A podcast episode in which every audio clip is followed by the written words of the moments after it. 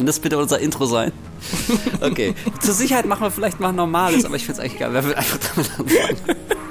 Für Spotify ist das Jahr zwar schon praktisch abgeschlossen, eingepackt und in die Ecke geschoben, doch für uns noch lange nicht. Wir reden heute über einen der vermutlich unterschätzendsten Horrorfilme aller Zeiten, Jacob's Ladder.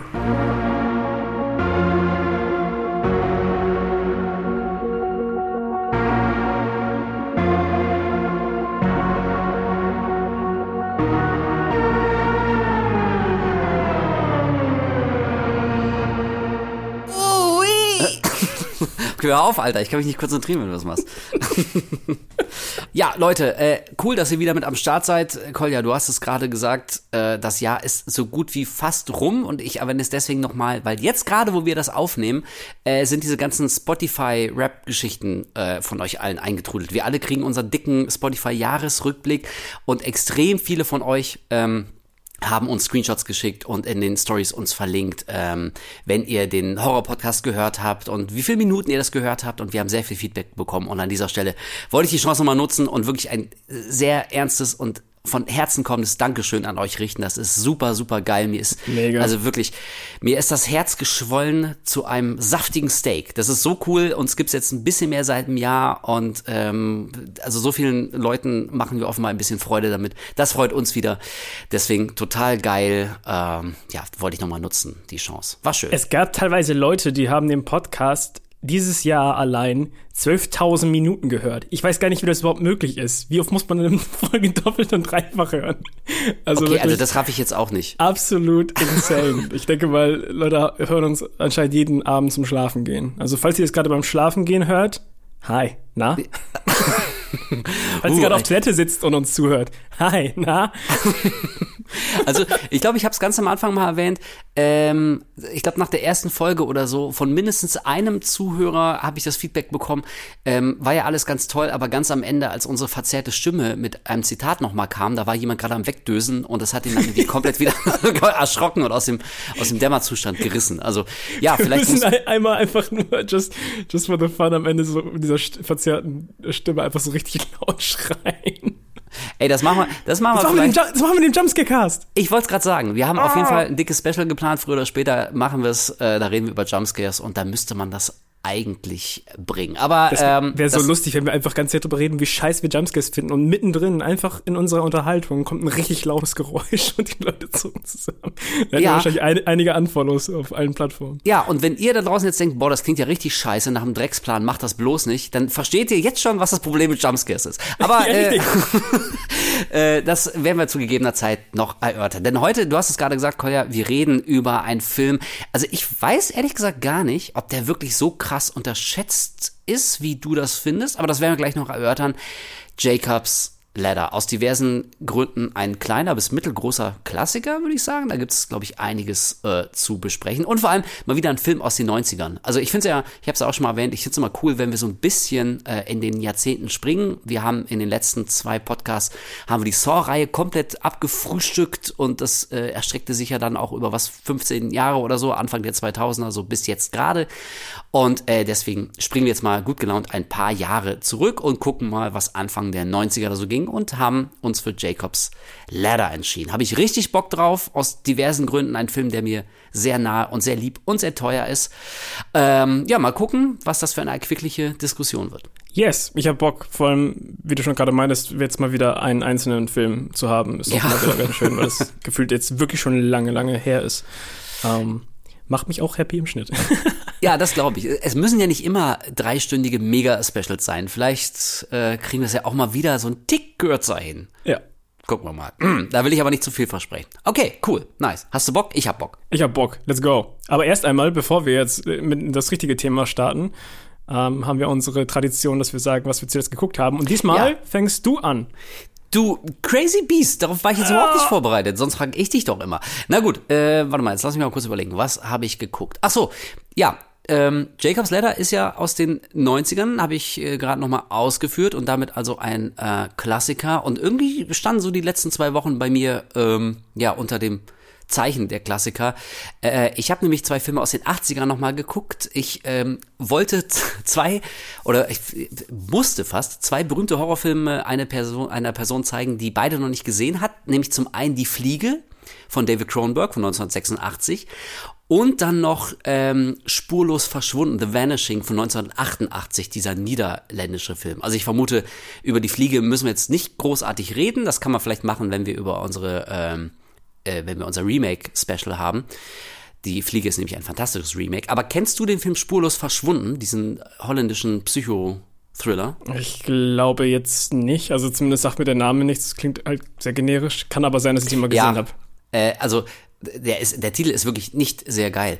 Äh, da geht's um ein junges Paar, ein junges Paar aus den Niederlanden, die machen in Frankreich, die sind mit dem Auto unterwegs, fahren durch Frankreich und machen an einer Autohaltestelle Rast. Äh, sie geht nochmal rein, um aufs Klo zu gehen, nochmal eine Cola oder einen Kaffee zu holen und kommt dann nicht wieder und ist einfach spurlos verschwunden. Und dann geht es eben darum, dass ähm, ihr Freund, Rex heißt der, die nächsten drei Jahre versucht rauszufinden, wo seine Freundin abgeblieben ist, weil er die Erinnerung an sie einfach nicht loslassen kann und es macht ihn einfach fertig, dass er nicht weiß, was mit ihr geschehen ist. Und dann meldet sich irgendwann ein Mann bei ihm und sagt ihm, ich bin dafür verantwortlich, dass seine Freundin verschwunden ist. Ähm, und wenn du willst, kann ich dir sagen, was mit ihr passiert ist, aber das ist an eine gewisse Bedingung geknüpft. Mehr will ich gar nicht sagen. Das ist so die Prämisse des Films. Ist ähm, ein Horrorfilm in dem Sinne, dass jetzt nicht was krasses, also was Übersinnliches passiert sowieso nicht. Es ist kein Splatterfilm, kein Gewaltfilm, kein Torture-Porn. Also wirklich was sehr anderes als Saw. Da geht's wirklich um, um Psycho. Ähm, weil man sich als Zuschauer zusammen mit dem Protagonisten bis zum Schluss fragt, was ist ähm, mit dem Mädel, Saskia heißt sie, was ist mit ihr geschehen und ähm, was ist Rex, also der, der junge Mann, was ist er bereit auf sich zu nehmen, um die Wahrheit zu erfahren? Und will man das überhaupt wirklich wissen, was mit dir passiert ist, weil man schon ahnt, oh, das wird vielleicht nicht unbedingt ein Happy End haben. Und dafür ist der Film auch so ein bisschen berühmt. Das ist so ein Ende so, uh. Ähm, ja, also kleiner Tipp an dieser Stelle, wenn ihr den noch nicht gesehen habt, auch für dich, Kolle, so ein nettes, kleines, schönes Ding, was aber immer noch sehr gut funktioniert. Also ich war überrascht, obwohl ich den Film natürlich kenne und auch weiß, was passiert und äh, wie das Ende sein würde, wie gut er tatsächlich funktioniert. Und das ist wieder so ein Film, ähm, also ja, den muss man sacken lassen und da kann man dann auch schön drüber diskutieren, was man eigentlich gerade gesehen hat und wie man sich verhalten hätte und sowas. Also ein richtig nettes Ding. Ja, schreib ihn dir auf. Okay. Da frage ich dich beim nächsten Mal ab. Schreiben wir mal einen kleinen Test. Mal gucken, wie aufmerksam du warst. Äh, und ansonsten, was habe ich noch gesehen? Ach so, dann an dieser Stelle äh, einen herzlichen Dank an Felix. Das ist einer unserer treuen Zuhörer. Der äh, hatte uns einen Film in unsere Postbox gesendet, nämlich Evolution. Naja, habe ich die Story heißt, zugesehen. Ja. ja, How to Make a Monster ist so ein, so ein absoluter Trash-Horrorfilm. Anfang der 2000 wurde der gedreht. Es geht so um drei Game Designer und die wollen das gruseligste Game Monster aller Zeiten erschaffen ähm, und haben dafür so ein Motion Capturing Suit und der Motion Capturing Suit wird dann quasi von ihrer äh, Monsterkreatur aus dem Rechner wird dann besessen und killt dann so einen nach dem anderen von diesen Game Designern. Also wirklich ein unfassbar beknackter Film. Ich habe ihn mir abends angeguckt, hat eine Menge Spaß gemacht, so richtig schöner Trash, den man auf gar keinen Fall ernst nehmen kann. Ähm, und also du kannst dir wahrscheinlich denken, so ein bisschen wie Stay Alive. Äh, du erinnerst dich, wir haben ja auch über Stay Alive gesprochen. Das ist wieder so ein Film, da hat jemand nur so rudimentär Ahnung vom Thema Gaming gehabt und von dieser Games-Kultur. Also weißt du, da, da, da wird's immer so äh, halb cringe und halb findet man es wirklich lustig und irgendwie charmant, wenn so ein Film versucht, irgendwie so die coolen Gamer-Kids anzusprechen und abzuholen. Also ja. einer, einer von den drei, das sind so drei Game Designer und alle sind irgendwie abgefahren und cool und quirky und jeder ist so ein, so ein, so ein ganz spezieller Charakterkopf. Und einer von den dreien wird zum Beispiel von Tyler Main gespielt, von diesem Wrestler, der später bei den ähm, Halloween-Filmen von Rob Zombie ähm, Michael Myers gespielt hat, weil das echt so, der ist so ein zwei Meter großer, bulkiger Typ und der heißt im Film Hardcore. So weißt du, ja genau, Game Designer heißen Hardcore und sehen aus wie so ein krasser Wrestler. Und, ach, das ist alles, das ist alles so dumm. Also an dieser Stelle nochmal vielen Dank an Felix, hat mich sehr gefreut. Wenn ihr uns auch äh, irgendwelche Trash oder sonstigen Perlen zukommen lassen wollt, die, also ich guck die auf jeden Fall. Ich guck sowieso immer alles. Kolja, du bist klüger als ich. Du weißt, Lebenszeit ist begrenzt. Du, du guckst auch nicht jeden Scheiß. Anders als ich habe einfach keine freie Lebenszeit. Das ist mein, du hast mein ja Trick genau. Das, das, ja. das anders als ich arbeitest du auch richtig für dein Geld. Ähm, aber ich habe dieses Problem nicht. Deswegen gucke ich jeden Scheiß wirklich. Ist mir ist mir einfach egal. Also äh, wenn ihr uns da irgendwie auch was Gutes tun wollt, dann findet ihr die Adresse von unserer äh, Postbox hier in der Insta, was heißt hier? In der Instagram-Beschreibung, äh, da heißen wir der Horror-Podcast, ähm, könnt ihr einfach nachgucken. Und äh, da freuen wir uns immer, wenn von euch da was kommt. Und ansonsten. Wolfer gesagt, er guckt sich jeden Trash an. Also schickt ihm irgendwie das Beschissenste vom Beschissenste, er guckt sich's an. Ey, ich habe damals Filme wie ich habe Evil Bong gesehen. Also wirklich, wirklich, ey, ohne Scheiß. Das muss, ich, das muss ich jetzt suchen. Es gibt wirklich Evil Bong. Es gibt sogar, ich glaube, äh, so ein Crossover Evil Bong versus Ginger Deadman oder so. Also, und Evil, also von Evil Bong gibt's auch mehrere Filme und so. Habe ich gesehen, ich bin da nicht so leicht zu schocken. Aber mir fällt gerade ein, stimmt, ich habe noch was richtig Aktuelles gesehen. Ich habe einen Screener-Link bekommen zum neuen ähm, Children of the Corn, Kinder des Zorns, die, die Neuauflage oh. äh, von dieser alten Stephen King-Geschichte. Mhm. Ja. Kennst du, kennst du den Originalfilm aus den 80ern mit Linda Hamilton, Kinder des Zorns? Ich glaube tatsächlich, dass ich den nie richtig gesehen habe. Also ich kann mich da schwach an so ein paar Momente erinnern, aber ich glaube nicht, dass ich den aktiv damals geguckt habe. Also Aber ich hatte, auch, ich hatte auch null auf dem Schirm, dass da überhaupt ein neuer Teil rauskommt. Ey, Alter. Da, darf ich ran? Ja, bitte. Er ist nicht gut. Was? Welch, welche von meinen sub, subtilsten Gefühlsregungen hat mich da schon verraten? Nee, also der, der Originalfilm, ich glaube von 88 ist er mit Linda Hamilton, basiert auf mhm. einer Kurzgeschichte von Stephen King. Es geht um ein, ähm, um ein Pärchen, die machen äh, in, in so einer menschenleeren, verlassenen kleinen Stadt irgendwo im amerikanischen Hinterland, machen die Rast ähm, und da sind keine Erwachsene mehr, da haben die Kinder der Stadt haben alle Erwachsenen abgemurkst, weil die in so einer Art, in so einer Art religiösem Wahnsinn und die dienen so ein, so, so einem Gott und, äh, und killen dann äh, alle, alle Erwachsenen.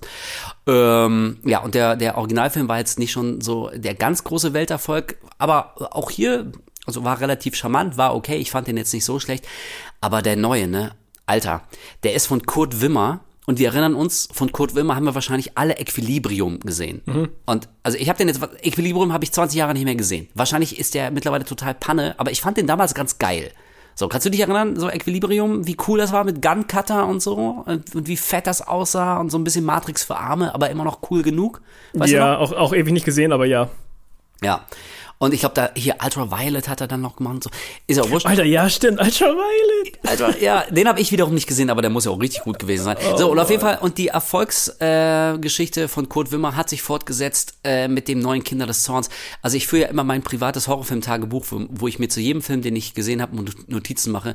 Und ich habe sowas geschrieben wie aus der Grabbelkiste des Genres. Wirklich. Es tut mir echt leid, ich würde gerne was anderes sagen, schon äh, weil ich Stephen King-Verfilmung per se ja erstmal immer interessant finde. Aber ich habe lange nicht mehr so ein, ein wirklich lachhaften Schrott gesehen. Ähm, der ist beschissen gespielt, die Hauptdarstellerin ist so wahnsinnig unsympathisch. Man merkt, dass der Film, äh, Film ein paar Jahre alt ist. Ich glaube, der ist schon irgendwie drei Jahre alt und der kommt aber jetzt erst, ich glaube am 14. Dezember läuft der hier im Kino. Ähm, das ist so eine, so eine schnippische, äh, alles besser wissende Weltverbesserin, weißt du, die, die, der ganzen Welt erklärt, äh, wie, wie sie alles machen würde und alles regeln würde. Und sie weiß irgendwie einfach alles, wie es geht. Kapitalismuskritik und äh, ähm, das CGI ist absolut lachhaft. Also wirklich, am Anfang habe ich noch gelacht, als man das erste Mal ein Wesen sieht. Und am Ende hatte ich wirklich nur noch Mitleid. Also das habe ich wirklich lange nicht mehr beim Film gehabt, dass ich am Ende, ich habe wirklich Mitleid verspürt, weil ich dachte, oh Mann, es tut mir so leid für alle, die damit beteiligt waren, weil das wow, so so schlimm. Ja, also ich fand das wirklich, wirklich, wirklich schlimm. Ich habe lange nichts mehr mm. so katastrophal ähm, missgeratenes gesehen. Ähm, deswegen, nee, also wirklich, es, es tut mir echt leid und also der Verleih hat mir extra einen Screener dazu geschickt und also auch, auch da tut's mir leid so, aber ich, ich muss und möchte und will auch in Zukunft weiter ehrlich zu euch sein und deswegen äh, kann ich euch nichts anderes erzählen als das war leider überhaupt nichts, totaler Griff ins Klo und geht da wirklich nicht ins Kino für, den kann man sich aus Skurrilitätsgründen oder wenn man alles an Stephen King Verfilmung sehen muss, äh, wirklich dann wartet um Gottes Willen, bis der irgendwann auf Netflix ist oder wo auch immer der läuft, aber nicht ins Kino laufen, das wird eine einzige Enttäuschung. Ja, schade. Aber das sind so die Sachen, die ich gesehen habe. Und jetzt kommst du. Okay, ich habe tatsächlich nur zwei Filme gesehen in der ganzen Zeit. Ähm, zum einen einen Film, über den du auch letztes Mal schon gesprochen hast, nämlich Good Boy, habe ich jetzt auch mal nachgeholt. Ah, ach ja. Und? Ähm, ich glaube, bei Letterboxd habe ich einfach nur die Review gegeben, Not My Worst Tinder Date. ähm, es ist es ist ein Film. der Ey, komm, wir sind dann aber beide doch noch miteinander im Bett gelandet. Also so schlimm war unser Tinder-Date nicht. Du hattest kein Hundekostüm an. Andere. ähm, ja, genau, okay. also die, die Geschichte hast du jetzt mal schon mal angerissen. Es geht halt um, um einen Millionär, der ähm, mit einer Dame auf ein Tinder-Date geht und sie kommt dann am Ende des Abends auch zu ihm nach Hause und dann entdeckt sie halt, dass er bei sich zu Hause einen etwas ungewöhnlichen Hund hält, nämlich eine Person in einem Hundekostüm, die sich auch komplett wie ein Hund verhält. So. Also schon mal eine ja. sehr weirde Prämisse und ähm, ich muss sagen, dass ich am Anfang so richtig krass investiert war in der Geschichte, in die Geschichte und mhm. den ganzen Vibe irgendwie vom Film. Ich mochte dieses Mysterium und hatte auch das Gefühl, da ist noch irgendwas, was Großes, was, was, was später revealed wird. Ich hatte tatsächlich eine ganz andere Vorstellung, was am Ende tatsächlich passiert. Also ich hatte mir so ein, ein, zwei Richtungen ausgemalt, in welche Richtung das Ende gehen könnte und fand dann die letztendliche Auflösung am Ende doch leider sehr plump. Wie mhm. so oft war irgendwie das, was ich mir vorgestellt habe, deutlich, deutlich interessanter. ähm, ja. Und ich weiß nicht, das Ende hat mich einfach, das hat irgendwie für mich vieles zerschossen. Ich bin mir nicht sicher, ob der Film vielleicht sogar zu kurz ging. Also der ging so 70 Minuten und ich hatte irgendwie das Gefühl, die hätten noch mehr Zeit für irgendeinen besseren Aufbau gebrauchen können oder halt einfach eine bessere Idee, wie sie das zu Ende bringen. Also mich hat der am Ende leider dann doch ziemlich enttäuscht. Mhm, okay. Mochte aber die erste Hälfte sehr gerne. So. Ja. Ja, das ist so ungefähr deckt sich das auch mit meinem Eindruck. Ja. Dann habe ich ähm, von 2021 Seance gesehen, directed von äh, Simon Barrett. Ist tatsächlich sein Regiedebüt gewesen. Und Simon Barrett, äh, Simon Barrett hat ähm, ein paar meiner Lieblingsfilme geschrieben. Ähm, mhm. Zum einen äh, You're Next und The ah. Guest. Ah. Hat er Ach, be beide zusammen mit Adam äh, Wingard damals gemacht. Also er war damals der Writer und Adam Wingard war der Director. Ah, okay, und das okay. war jetzt sein erster eigener Film, wo er äh, Regie geführt hat und auch ein Horrorfilm. Und es geht darum, dass es so eine, es ist so eine Elite-Schule für für junge Frauen und die versuchen eines Nachts so dieses klassische diese klassische, klassische Seance abzuhalten, wo sie irgendwie einen Geist rufen. Ja, und kennt man. Das, genau, kennt man, haben wir schon tausendmal gesehen. Und am Ende war es eigentlich nur ein Scherz, um eine der Freundinnen von, von denen irgendwie zu erschrecken. So, diese verunglückt aber kurz danach und dann versucht man innerhalb des Films rauszufinden, ob es jetzt wirklich ein Geist ist, war okay. irgendjemand anderes mhm. daran besch beschäftigt. Und mehr möchte ich auch gar nicht sagen. Auch wieder so ein Film, ich mochte die Idee sehr gerne dahinter und ich habe das Gefühl, da steckt was richtig, eine richtig coole Idee hinter, aber der fällt am Ende so flach. Also der ist am Ende so, mm. so flach leider. Schade. Und das fand ich wirklich, wirklich schade. Ähm, ja, kann ich jetzt tatsächlich leider nicht unbedingt empfehlen. Mich hat es einfach auch interessiert, ähm, was er da für einen Film gemacht hat. Ich habe den zufälligerweise bei Prime gefunden. Ich habe es ja schon mal öfter mal erwähnt, dass mein Guilty Pleasure manchmal ist, so richtig schlecht bewertete Horrorfilme zu gucken. Ja, ey, Einfach, das kann wo so ich, geil sein. Wo ich, ja, total. Ey, sonst hätte ich hier Wish Upon nicht gesehen. ähm, einfach, einfach anzumachen, Hirn auszuschalten. Und da war der halt drunter. Und ich habe dann erst bei diesen Opening Credits habe ich gelesen, Simon Barrett directed, what? Hm, okay. hab das dann nachher mal nachgeguckt. Ähm, und dann, dann dachte ich, oh, hm, okay, vielleicht ist ja doch ganz gut, weil ich die andere Arbeit von ihm sehr, sehr gerne mochte. Und die Bewertungen sind einfach nur, gehen in eine andere, andere Richtung, hatten wir auch schon oft gehabt. Aber nee, muss ich leider zustimmen. War jetzt nicht, nicht wirklich das Gelbe vom Ei, leider. Hm. Ja. Okay, ja. Das aber das waren auch die beiden einzigen Filme, die okay. ich gesehen habe. Jetzt nichts, was mich jetzt irgendwie groß umgehauen hat, leider. Aber wir haben auch diesmal nicht so viel Zeit verstreichen lassen, muss man dazu sagen, zwischen dem Sawcast und diesem hier. Also normalerweise, die letzten haben wir sehr, sehr kurz für Release aufnehmen können, nur weil wir äh, einfach volle Zeitpläne hatten. Diesen können wir jetzt ausnahmsweise mal eine Woche vorproduzieren. Ja, was ganz angenehm ist. Total entspannt. Oh, ey, sorry, ähm, noch ein kleiner Nachtrag. Mir fällt gerade ein, ich habe doch noch was gesehen. Das hat, also ist jetzt nicht unbedingt im Horrorgenre beheimatet, aber weil es so ein wahnsinnig interessanter Film ist, will ich es da noch mal ganz kurz jetzt nachschießen. Wir waren in der Sneak und da lief Lola. Falls ihr von Lola noch nichts gehört habt, ich weiß nicht ganz genau, wann der im Kino anläuft. Ich bin jetzt auch, äh, ich habe jetzt vergessen, äh, mich da vorzubereiten, deswegen googles einfach schnell. Irgendwann wird er bald hier anlaufen. Und Lola ist ein Found-Footage-Film. Ich weiß, das schreckt jetzt einige ab, aber Achtung, bleibt kurz bei mir. Ein Found-Footage-Film, der anhand von gezeigtem Kameramaterial eine alternative Geschichte des Zweiten Weltkriegs erzählt. Also die Logik des Films ist, dass irgendwann so Bänder auftauchen, so Videoaufnahmen von so zwei ähm, Mädels, die eine Art Zeitmaschine erfunden haben. Und mit dieser Zeitmaschine in den 40ern also das spielt alles wirklich im Jahr 1944 oder wie sowas. Oder auf jeden Fall im Zweiten Weltkrieg. Ähm, durch das Erfinden dieser Zeitmaschine können die den Lauf der Geschichte ändern und filmen sich so dabei, was so, was passiert.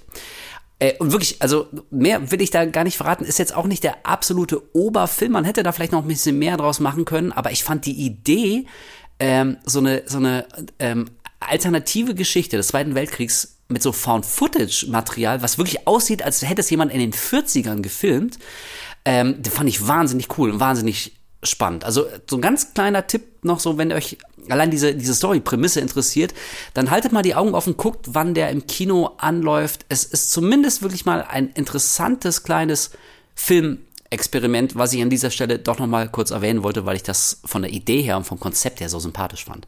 Ja. Klingt sehr interessant, auf jeden Fall. Habe ich nichts von vorher gehört. Ich bin ja sowieso großer Fan von, von Footage-Horrorfilmen. Ja, ich auch. Pleasure von mir. auch auch ja. die teilweise beschissene machen mir immer Spaß. Egal, egal. Ähm, ich find's, find's gerade lustig. Ich habe mal den, das Poster gerade rausgesucht. Das ist fast exakt das gleiche Poster wie bei Vivarium. Also das ist, sieht fast exakt gleich aus, bloß in schwarz-weiß. Sehr witzig. Ähm, ich habe tatsächlich auch eine Sache vergessen, die muss ich jetzt leider auch noch mal reinschmeißen. wird doch wieder weiß, länger. Okay. es, es tut mir leid, Leute, aber ich muss, ich muss es erwähnen. Okay, ich weiß nicht, wie ich das vergessen konnte. Ich habe mir auf Netflix Blue Eye Samurai angeguckt. Ist eine Animationsserie und meine Fresse, ich sag das jetzt einfach so raus, ich weiß nicht, wann ich das letzte Mal so was Gutes gesehen habe. Vielleicht war es jetzt so Arcane. Ähm, es ist, glaube ich, das Beste, was Netflix seit Monaten meiner Meinung nach rausgebracht hat. Oh la la. Äh, ich finde es wirklich, wirklich, wirklich geil. Ich, ich weiß nicht, ob es nur mir so geht. Ich habe jetzt schon ähm, so, so ein paar Meinungen von anderen Leuten gehört, dass sie auch richtig Spaß mit dem Ding hatten, aber so gefühlt ist der Anime, wollte gerade sagen, ja, ist so, ist so ein bisschen anime-mäßig angetaucht, äh, ist die Animationsserie immer noch sehr, sehr unterm Radar, was ich super schade finde, weil man kennt Netflix, man weiß, dass die dazu tendieren, Sachen abzuschießen, sobald sie nicht irgendwie eine gewisse Quote erreicht haben. Deswegen, ja. falls ihr Fans von Animationsserien oder Filmen seid, guckt euch das Ding an oder gebt dem zumindest eine Chance. Ich finde es wirklich absolut großartig. Ähm, ich habe jetzt zum aktuellen Stand tatsächlich die finale Folge noch nicht geguckt von der Staffel. Ähm, weil ich das zusammen mit jemandem gucke und ich muss jetzt auch gerade warten. Das ist, brennt mir auch komplett unter den Fingernägeln. Ja, aber ja. ähm, ja, es macht mich, es hat mich sehr, sehr happy gemacht, die letzten Tage diese Serie zu cool. gucken. Und ähm, guckt es euch definitiv an. Ja, das ist doch schön, dass du mit einer versöhnlichen Empfehlung hier schließen kannst. Ja. Cool. Alright, dann äh, haben wir doch mehr gesehen, als wir am Anfang dachten. Und damit schwappen wir jetzt gut gelaunt zum Thema des heutigen Podcasts. Äh, wir reden nämlich über Jacob's Ladder. Und äh, also ich glaube, wenn man mit dem Film eins verbindet, dann ist es wahrscheinlich die Tatsache, dass ohne diesen Film die Spielereihe Silent Hill wahrscheinlich nie entstanden wäre oder zumindest nicht so geworden wäre, wie sie denn dann geworden ist, weil dieser Film extrem großen Einfluss auf eben Silent Hill genommen hat. Und was genau das heißt und in welchem Ausmaß, das klären wir jetzt. Wir reden über den wunderbaren Jacob's Ladder. Every day Jacob Singer goes to work. What's wrong? Uh, it's one of those days. And every day he wonders what is happening to him. Maybe it's the pressure, Jake. They're like demons, Jess. Okay, also, Jacob's Ladder, ich habe es ja gerade gesagt, äh, Silent Hill und so, ähm, man kann nicht über diesen Film reden, ohne früher oder später auch bei Silent Hill zu landen, aber da kommen wir dann gleich noch zu.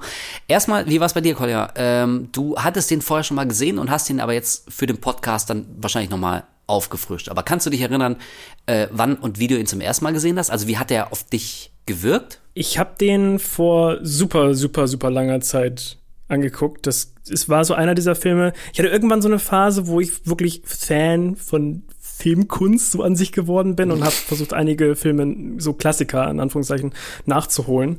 Ähm, das war dann damals so die Phase, wo ich zum ersten Mal Shining geguckt habe, wo ich zum ersten Mal Clockwork Orange geguckt habe und so mhm. weiter und so fort. Und darunter fiel halt auch Jacob's Ladder. Und ich glaube tatsächlich, ich habe den dann bis auf das Mal, wo ich den damals gesehen habe, vielleicht noch einmal so am Rande gesehen, aber sonst gar nicht mehr so groß auf dem Schirm gehabt. Also ist jetzt auch wieder wirklich einiges an Zeit ins Land gezogen, seitdem ich den geguckt habe. Hab den gestern dann noch mal reingeschmissen und ähm, war tatsächlich überrascht, und da muss ich jetzt wieder zurückrudern, warum ich vorhin gesagt habe im Intro, dass das einer der, für mich, für mich persönlich einer der unterschätztesten Horrorfilme ist. Ich glaube, dass ich da richtig viel Shit für bekommen werde, wenn ich sowas sage. Beziehungsweise ich habe schon oft Leute gesehen, die irgendwie gesagt haben so, ey, Jacob's Ladder, super underrated und alle so, äh, ich bin zu dir, ist doch auf den ganzen Top-Seiten hier und da. Ja, aber ich habe immer das Gefühl gehabt, dass das ein Film ist, der hat so ein Kult-Following von Leuten, die halt große Horrorfans sind, aber ist jetzt kein Ding, auch über die ganzen Jahre, was jetzt so an großer, große Reichweite irgendwie dazu gewonnen hat, meiner Meinung nach. Ich habe immer das Gefühl gehabt, dass diese, dieses Cult-Following relativ klein und eng gehalten wurde. Und jetzt, wo ich den halt gesehen habe, finde ich, hat der ziemlich viele Stilmittel, die einige psychologische Horrorfilme heutzutage auch haben. Also gefühlt hätte der Film auch heutzutage von A24 kommen können. ja, das wäre zumindest mal ein äh, interessantes Experiment gewesen. Also ja, wir haben diesen unterschätzt. Ich, also ich muss sagen, ich weiß auch nicht ganz genau, ob ich da zustimmen würde. Also was stimmt ist, dass es jetzt vielleicht nicht so ähm, ja so einen, einen profitträchtigen Hype drum gegeben hat, so in dem Sinne, also Jacob's Ladder, ähm, es gab nie ein Sequel, es wurde nie zu einer Franchise. Ähm, von daher steht er vielleicht tatsächlich ein bisschen für sich allein. Aber auf der anderen Seite gab es ja im letzten Jahr zumindest ein Remake und Achtung, kleiner Spoiler, aber darüber rede zumindest ich am Ende auch noch mal ganz kurz, weil ich so hardcore wie ich bin, ich bin ja so ein richtig derber Motherfucker. Ich habe mir nicht nochmal das Original Jacobs Ladder äh, das Original von Jacob's Ladder angeguckt, sondern direkt im Anschluss dann auch das Remake, was ich glaube außer mir vielleicht vier Leute auf der ganzen Welt gesehen haben, aber ich wollte wissen, wie schlimm es wirklich wird. Darüber ist dann ähm, auch noch zu reden. Aber ähm, also mein Punkt ist, ich glaube, durch die, durch die Silent Hill Spiele hat dieser Film eine neue Wertschätzung erfahren oder mehr Leute haben den entdeckt, die den vielleicht damals eher so ver verpasst haben, ähm, weil es bei mir ganz genauso war. Also als ich meine Liebe zu Silent Hill, zu den Games entdeckt habe und dann wirklich, also alles drüber gelesen habe, jede Fan-Theory und ich war auf Fanseiten und ich habe mir Artworks angeguckt und Bilder und habe die Spiele mehrmals durchgespielt. Ich war so richtig tief drin. Und ähm, in dem Zuge ist natürlich auch wahnsinnig oft der Name Jacob's Ladder gefallen und mhm. ähm, inwieweit sich die Spiele haben von dem Film inspirieren lassen. Und da muss ich natürlich auch gucken, aber das ist jetzt irgendwie auch bummelig 20 Jahre her gewesen. ähm, und also zum einen bin ich überrascht, wie viel an dem Film tatsächlich noch gut funktioniert, sogar teilweise sehr gut. Also der hat ein paar wirklich absolut fantastische ähm, inszenatorische Ideen. Ähm, aber, also ich glaube, worüber man auch reden muss, ähm, ist neben eben dieser, dieser Bildsprache, die, wie gesagt, sehr stilbildend für Silent Hill war, ist auch vielleicht, und möglicherweise können wir ja damit direkt starten, wir rollen das ähm, Feld einfach mal von hinten auf heute, ist so ein bisschen der sprichwörtliche Elefant im Raum, nämlich die Story. Jacob's Ladder ist ein Film, ähm, der steht und fällt mit der Story, beziehungsweise ganz konkret sogar mit dem Ende. Das ist wieder einer dieser Filme, das steuert alles auf einen großen Schlusspunkt zu, auf eine große Enthüllung am Ende. Ähm, und ich, ich glaube, dass das so ein Film ist, wenn man den heute zum allerersten Mal sieht, dann kann man vielleicht nicht ganz nachvollziehen, warum der Film so einen guten Ruf hat, weil wenn man ein bisschen aufpasst und vielleicht auch schon mal ein, zwei Filme in seinem Leben gesehen hat, dann ahnt man die finale große Enthüllung nach ungefähr viereinhalb Minuten. Und wenn man nur darauf giert, quasi so richtig krass überrascht und geschockt von einem Film zu sein und zu werden, von dem alle sagen, boah, Alter, ne, das war so ein, ein so, so eine mind-blowing Filmerfahrung, als ich den zum ersten Mal gesehen habe, dann ist man vielleicht total enttäuscht und denkt sich so, hä? Das war mhm. jetzt der große, das war jetzt der, der, der große Reveal, die große Enthüllung am Ende, das war doch total klar, so what? Und vor allem irgendwie, also das ist so eine, so eine Geschichte und so ein Twist am Ende hat man schon eine Zilliarde Mal gehabt. Das ist wirklich absolut durchgelutscht und ausgekaut. Ja. Ähm, und das stimmt vielleicht auch, aber damals war es wirklich neu und schockierend und ähm, hat mich auch tatsächlich echt gepackt. Ich finde aber auch irgendwie, das ist so ein Film, da ist es völlig egal, dass man voraussehen kann irgendwie, wie das Ende, Ende aussieht. Oder ich, ich finde eher so, dass es wirklich so ein klassisches, der Weg ist so das Ziel. du weißt, es klingt ja. super abgedroschen. Und in dem Falle von so Serien und so ähm, bin ich da jetzt, gehe ich da jetzt nicht so mit. Aber im Falle von Jacob's Ladder persönlich, ich wusste auch schon damals, ungefähr abzusehen, worauf es hinausläuft. Und okay. das hat mich jetzt am Ende nicht irgendwie enttäuscht, dass das jetzt nicht der große Reveal am Ende ist, sondern ich fand viel wichtiger, diesen Weg dahin zu betrachten irgendwie, ja, was okay. alles passiert also, ist. Also ja, verstehe ich. Also ich glaube, das ist so ein Fall, ähm, ich kann da beide Sichtweisen total nachvollziehen. Also sowohl deine, dass in dem Fall tatsächlich der Weg echt interessanter ist als das Ziel, aber weil ich auch tendenziell eher auf der anderen Seite bin, kann ich auch total verstehen, wenn man dann vielleicht doch ein bisschen enttäuscht ist, wenn man die ganze Zeit, also ich glaube, das ist so ein Film, der kann, der leidet vielleicht so ein bisschen eben unter dem Ruf den er hat. Und ich, also ich kann mir einfach vorstellen, wie gesagt, der ist von 91 und der hat eine Story und einen Twist, der mittlerweile einfach wirklich nicht mehr so frisch und originell ist, wie er es vielleicht vor 30 Jahren war. Und ähm, ich fände es natürlich schade, aber ich könnte es, wie gesagt, schon nachvollziehen, warum der einfach nicht mehr so wirkt, wenn man den jetzt zum allerersten Mal sieht. Aber äh, darüber können wir jetzt ausführlich reden. Deswegen sind wir hier, deswegen lass uns doch einfach anfangen. Was passiert denn? Ach ja, genau, und pass auf bevor wir jetzt nochmal kurz sagen, was in dem Film passiert, also wirklich, ich weiß nicht, aber zur Sicherheit, ich sag's trotzdem nochmal. Das ist jetzt hier wie immer ein Spoilercast, ne? Und bei, also wirklich, bei dem Film. bei Horror? Nee, Horror, what? Nee, aber wirklich, also in diesem Fall wirklich nochmal ganz explizit die Warnung, eben wie gesagt, weil irgendwie ähm, manche Leute vielleicht den, den Twist dann tatsächlich nicht sehen oder nicht erahnen oder von dem noch nie gehört haben. Und also dann wäre es sehr schade, wenn ihr euch selber den Film verderbt. Wenn euch das nicht wichtig ist, wenn euch das egal ist, freuen wir uns, wenn ihr dran bleibt. Ähm, aber falls euch der Film interessiert und ihr denkt, oh nee, also ich möchte den schon gern erstmal sehen, bevor ich ihn mit spoilen lasse, dann macht das um Gottes Willen, weil wir werden jetzt über alles reden und natürlich eben auch über das krasse Ende, was damals so wahnsinnig viele Leute äh, schockiert und total überrascht hat. Also, Jacob's Ladder. Kriegt man den irgendwie zusammengefasst, ohne schon in der Inhaltsangabe zu spoilen? Wie würdest du den zusammenfassen? Mm, boah, ja, habe ich gerade drüber nachgedacht, aber das würde mir, glaube ich, persönlich sehr schwer fallen, um ehrlich zu sein. Ich überlege gerade, wie man es machen könnte, aber.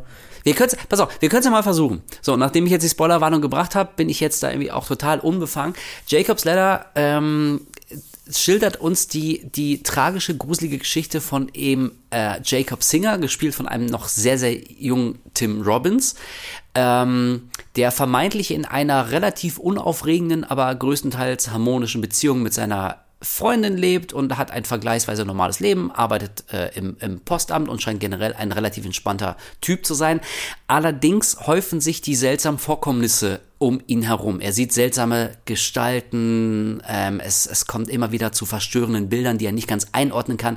Und zusammen mit ihm fragt sich der Zuschauer, ob Jacob vielleicht so langsam durchdreht oder ob er Halluzinationen hat, ob er vielleicht unter Verfolgungsjagd, äh, Verfolgungswahn leidet. Hm, das wird uns der Film noch erklären. Und nicht unwichtig ist aber die eigentliche Rahmenhandlung und spätestens jetzt wird's eigentlich schon Spoiler, weil wenn man die nur beschreibt, dann ahnt man sofort, worauf es hinausläuft. Wir sehen nämlich, wir springen quasi äh, in eine Art Flashback ein paar Jahre zurück und sehen, wie Jacob und seine Kompanie im Vietnamkrieg äh, kämpft und da kommt es zu äh, schweren Scharmützeln. Jacob wird schwer verwundet. Punkt, Punkt, Punkt.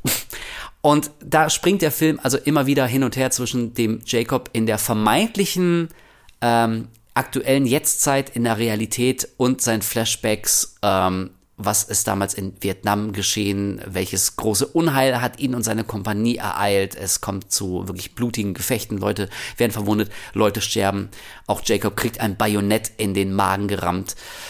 Und dann fragt man sich als Zuschauer eben, hm, was ist hier wirklich passiert? Welche Geschichte will uns der Film erzählen? Und jetzt, glaube ich, ähm, ist irgendwie auch jedem klar, was dann der große Twist am Ende ist. Genau, vor allem der Film startet ja auch tatsächlich mit dieser Opening-Szene, die einen so ein bisschen an Apocalypse Now erinnert, erst mit diesen Hubschraubern und so, die da über Vietnam fliegen und dann hast du halt diesen Moment, wie er mit seiner Kompanie da abhängt und es startet ja wirklich mit diesem Gemetzel. Und dann ja. wird man komplett rausgerissen und befindet sich in Anführungszeichen wieder in einer, in einem aktuellen Zeitrahmen. Und dann kann man sich halt überlegen, so, hm, so, also hat er dann das anscheinend überlebt oder halt nicht? oder? Also ich habe ja. ich hab in dem Moment schon drüber nachgedacht, so, hm. Okay, und vor allem, wie der Film halt so verläuft. Ist, ist, was ist jetzt real und, und äh, ja, ich weiß nicht, ich weiß tatsächlich nicht, ob das daran lag, dass ich ihn relativ spät gesehen habe. Ich wurde damals nicht gespoilt oder sonst irgendwas, aber ich konnte mir das relativ gut zusammensetzen. Wie war das bei Ja. dir damals, als du den zum ersten Mal gesehen hast? Also du hast ihn ja wahrscheinlich recht zeitaktuell dann geguckt, oder? Ähm, also pass auf, bevor wir jetzt noch ewig um den heißen Brei rumreden, für die Leute, die den Film nicht gesehen haben, denen es aber auch wurscht ist und die denken, ja okay, jetzt sag doch mal, was ist denn jetzt der fucking Twist, ihr Penner? Ähm, also falls euch nicht klar sein sollte, Jacob ähm, ist tatsächlich in, in diesen Vietnam-Flashbacks ähm, tödlich verwundet worden und alles, was vermeintlich in der Jetztzeit spielt, also sein Leben mit seiner Freundin, die seltsamen Visionen, die er hat, das ist quasi ähm, ja das das letzte, was er so quasi also im Übergang zwischen Leben und Tod Ja. ähm, sich nochmal imaginiert, visualisiert und der Film endet dann und das kann ich schon mal sagen, mich hat der ähm, wirklich, am Ende hat er mich total gekriegt. Ich wusste, was passiert, aber holy shit, ich war nicht darauf vorbereitet, wie mich das emotional so kicken würde, wo ich jetzt selber ein kleines Kind habe. Am Ende sieht man, wie er mit seinem ebenfalls toten Sohn, der damals äh, einen Unfall hatte, gespielt vom sehr jungen Macaulay Culkin, also wir wissen, ne, Kevin allein zu Hause. Kurz bevor er sein Haus verteidigt hat gegen. Kurz gegen bevor er sein Haus verteidigen musste, genau. Ähm, und wir sehen, wie er mit seinem toten Sohn quasi Hand in Hand in den Himmel auffährt. Und äh, das ist, das, also wir sehen quasi so den Übergang zwischen Leben und Tod. Und äh, am Ende stirbt Jacob Singer im Lazarett in Vietnam. Und alles, was wir vermeintlich für die echte Welt gehalten haben, war nur eine Todesfantasie, die dazu diente, dass er mit sich selber und vor allem mit der Tatsache, dass sein Sohn damals gestorben ist, Frieden schließt. Und Jesus fucking Christ, ich hatte wirklich Ende in den Augen, äh, weil ich dieses, also manchmal kriegt mich dann so, so Pathos und Schnulz und Kitsch kriegt mich dann doch, aber wie er am Ende einfach mit seinem kleinen Sohn so Hand in Hand, wie die, die gehen einfach nur eine Treppe hoch, so ins Licht. Und ich fand das, ich fand den Gedanken so schön, dass er einfach Frieden schließt, so weißt du, Ja. also die, Emo, so da war mir in dem Moment irgendwie gar nicht die eigentliche Geschichte war mir nicht so nicht so wahnsinnig wichtig und auch die die Gruselszenen, die waren alle cool, aber in dem Moment habe ich das alles vergessen. Ich fand einfach die Idee, dass dass jemand erst dann in den Himmel fahren kann, wenn er mit seinen tatsächlich inneren Dämonen, wenn er mit den Frieden schließt und und mit ihnen abschließt und dann erst kann er die Tatsache akzeptieren, dass sein sein Sohn damals gestorben ist und sie beide Hand in Hand fahren dann so in den Himmel auf und lassen diese ganze Scheiße hinter sich. Ich fand das, also wirklich, natürlich ist es kitschig, natürlich ist es schnulzig, das ist auch keine sonderlich originelle Idee, die der Film da äh, präsentiert. Aber mich hat's irgendwie total gekriegt und ich saß hier wirklich mit einem dicken Kloß und ich dachte, äh, ja, irgendwie, was, was für ein, also ein trauriges, aber irgendwie auch ein happy ähm, End. Also, sorry, und jetzt habe ich ganz lange gelabert. Deine Frage war ja, wie das auf mich gewirkt hat. Ey, und ganz ehrlich, ähm, ich, ich glaube, ich war irgendwie damals einfach ein bisschen zu, zu doof. Ähm, aber ich habe das lange nicht mir zusammensetzen können, auch wenn der Film also teilweise wirklich so überdeutlich in den ersten paar Minuten schon Hinweise gibt, auf die kommen wir gleich zu sprechen.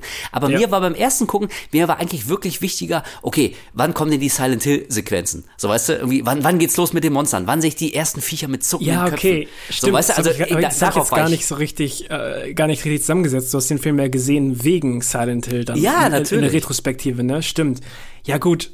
Boah, ich glaube, ähm, hätte ich das damals mit dem Wissen, weil ich wusste zum Beispiel damals noch nicht, dass äh, Jacob's Ladder Silent Hill inspiriert hat und ich hatte da auch Mhm. gar noch gar nicht so krass Berührungspunkte zu Silent Hill zu dem Zeitpunkt. Ähm, deswegen, ich glaube, ich hätte dem Film auch nicht so viel zugesprochen, wenn ich den dann nachgesehen hätte. Zum, Okay. Also zum ersten Mal. Ich weiß auf jeden Fall deinen Punkt. Und hat selbst zum Ende, ich finde auch irgendwie, dass es so ein, es ist, ist ja im Großen und Ganzen ein recht bittersüßes Ende, so, weil Ja. ja. Jacob stirbt, man sieht quasi so wortwörtlich seinen, seinen Verlauf, wie er von den Lebenden zu den Toten äh, aufsteigt, diese Treppe, das ist, ja- ist ja dieses biblische Thema, dass er Sphären quasi übersch überschreitet. Ähm, aber ich muss auch irgendwie sagen, auf eine ganz komische Weise wirkt es wie ein richtiges Happy End einfach. Also auf eine ganz, ganz perfide, komische Weise, weil dieser Mann der ganze Zeit nur am Kämpfen war und wortwörtlich mit seinen Dämonen gekämpft hat in diesem Verlauf, dass der einfach seinen Frieden findet und Ruhe eintritt und er Ja. auch wirklich glücklich wirkt in dem Moment.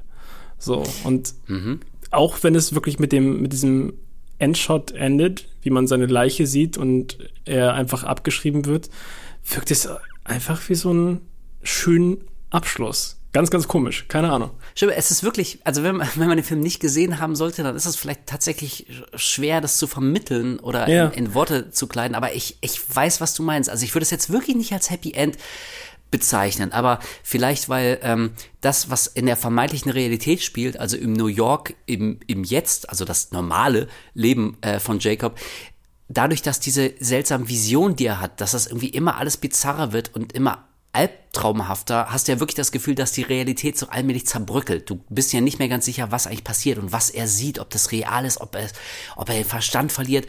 Also, mir fiel es dann leicht, mich tatsächlich von der vermeintlichen Realität zu lösen und dann seine Himmelfahrt zu akzeptieren, weil es ja wirklich ein schöneres und besseres und natürlich erfüllenderes äh, Bild ist die Vorstellung, dass er mit seinem Sohn die, die Ewigkeit wie im, im Himmel verbringt, als in so einer bizarren Höllenversion von seinem eigenen Leben ähm, weiter, weiter sich durchschlagen zu müssen. So von, von daher, also finde ich auch, ähm, das Skript und die Regie, die haben es fantastisch hinbekommen, dass du, wie du schon sagst, dass du mit so einem bitter süßen Gefühl rausgehst. Auf der einen Seite denkst du, denkst du ey, was, so der arme Kerl und alles, was ich gesehen habe, war jetzt quasi nur so sein, sein letzter Todestraum und eigentlich hat er das alles gar nicht überlebt und, und jedes, jeder, jeder Anflug von, von Glück äh, war, war quasi entsprang nur so seinem, seinem Geist und seinem Gehirn, der, der versucht hat, irgendwie alles nochmal für sich zusammenzusetzen, damit er irgendwie einen Strich drunter machen kann.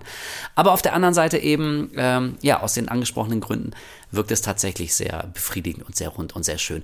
Aber dann lass uns doch jetzt mal auf diese ikonischen Gruselszenen eingehen. Wir haben ja schon gesagt, yes. dass äh, Silent Hill extrem davon geprägt wurde. Und da kann ich jetzt gleich nochmal so ein bisschen rumklug scheißen.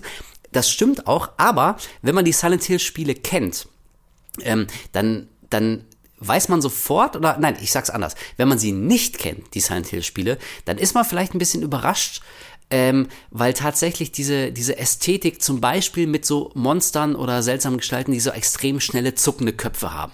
So, das verbindet man mit zwei Sachen. A, eben mit Silent Hill und mit Jacob's Ladder.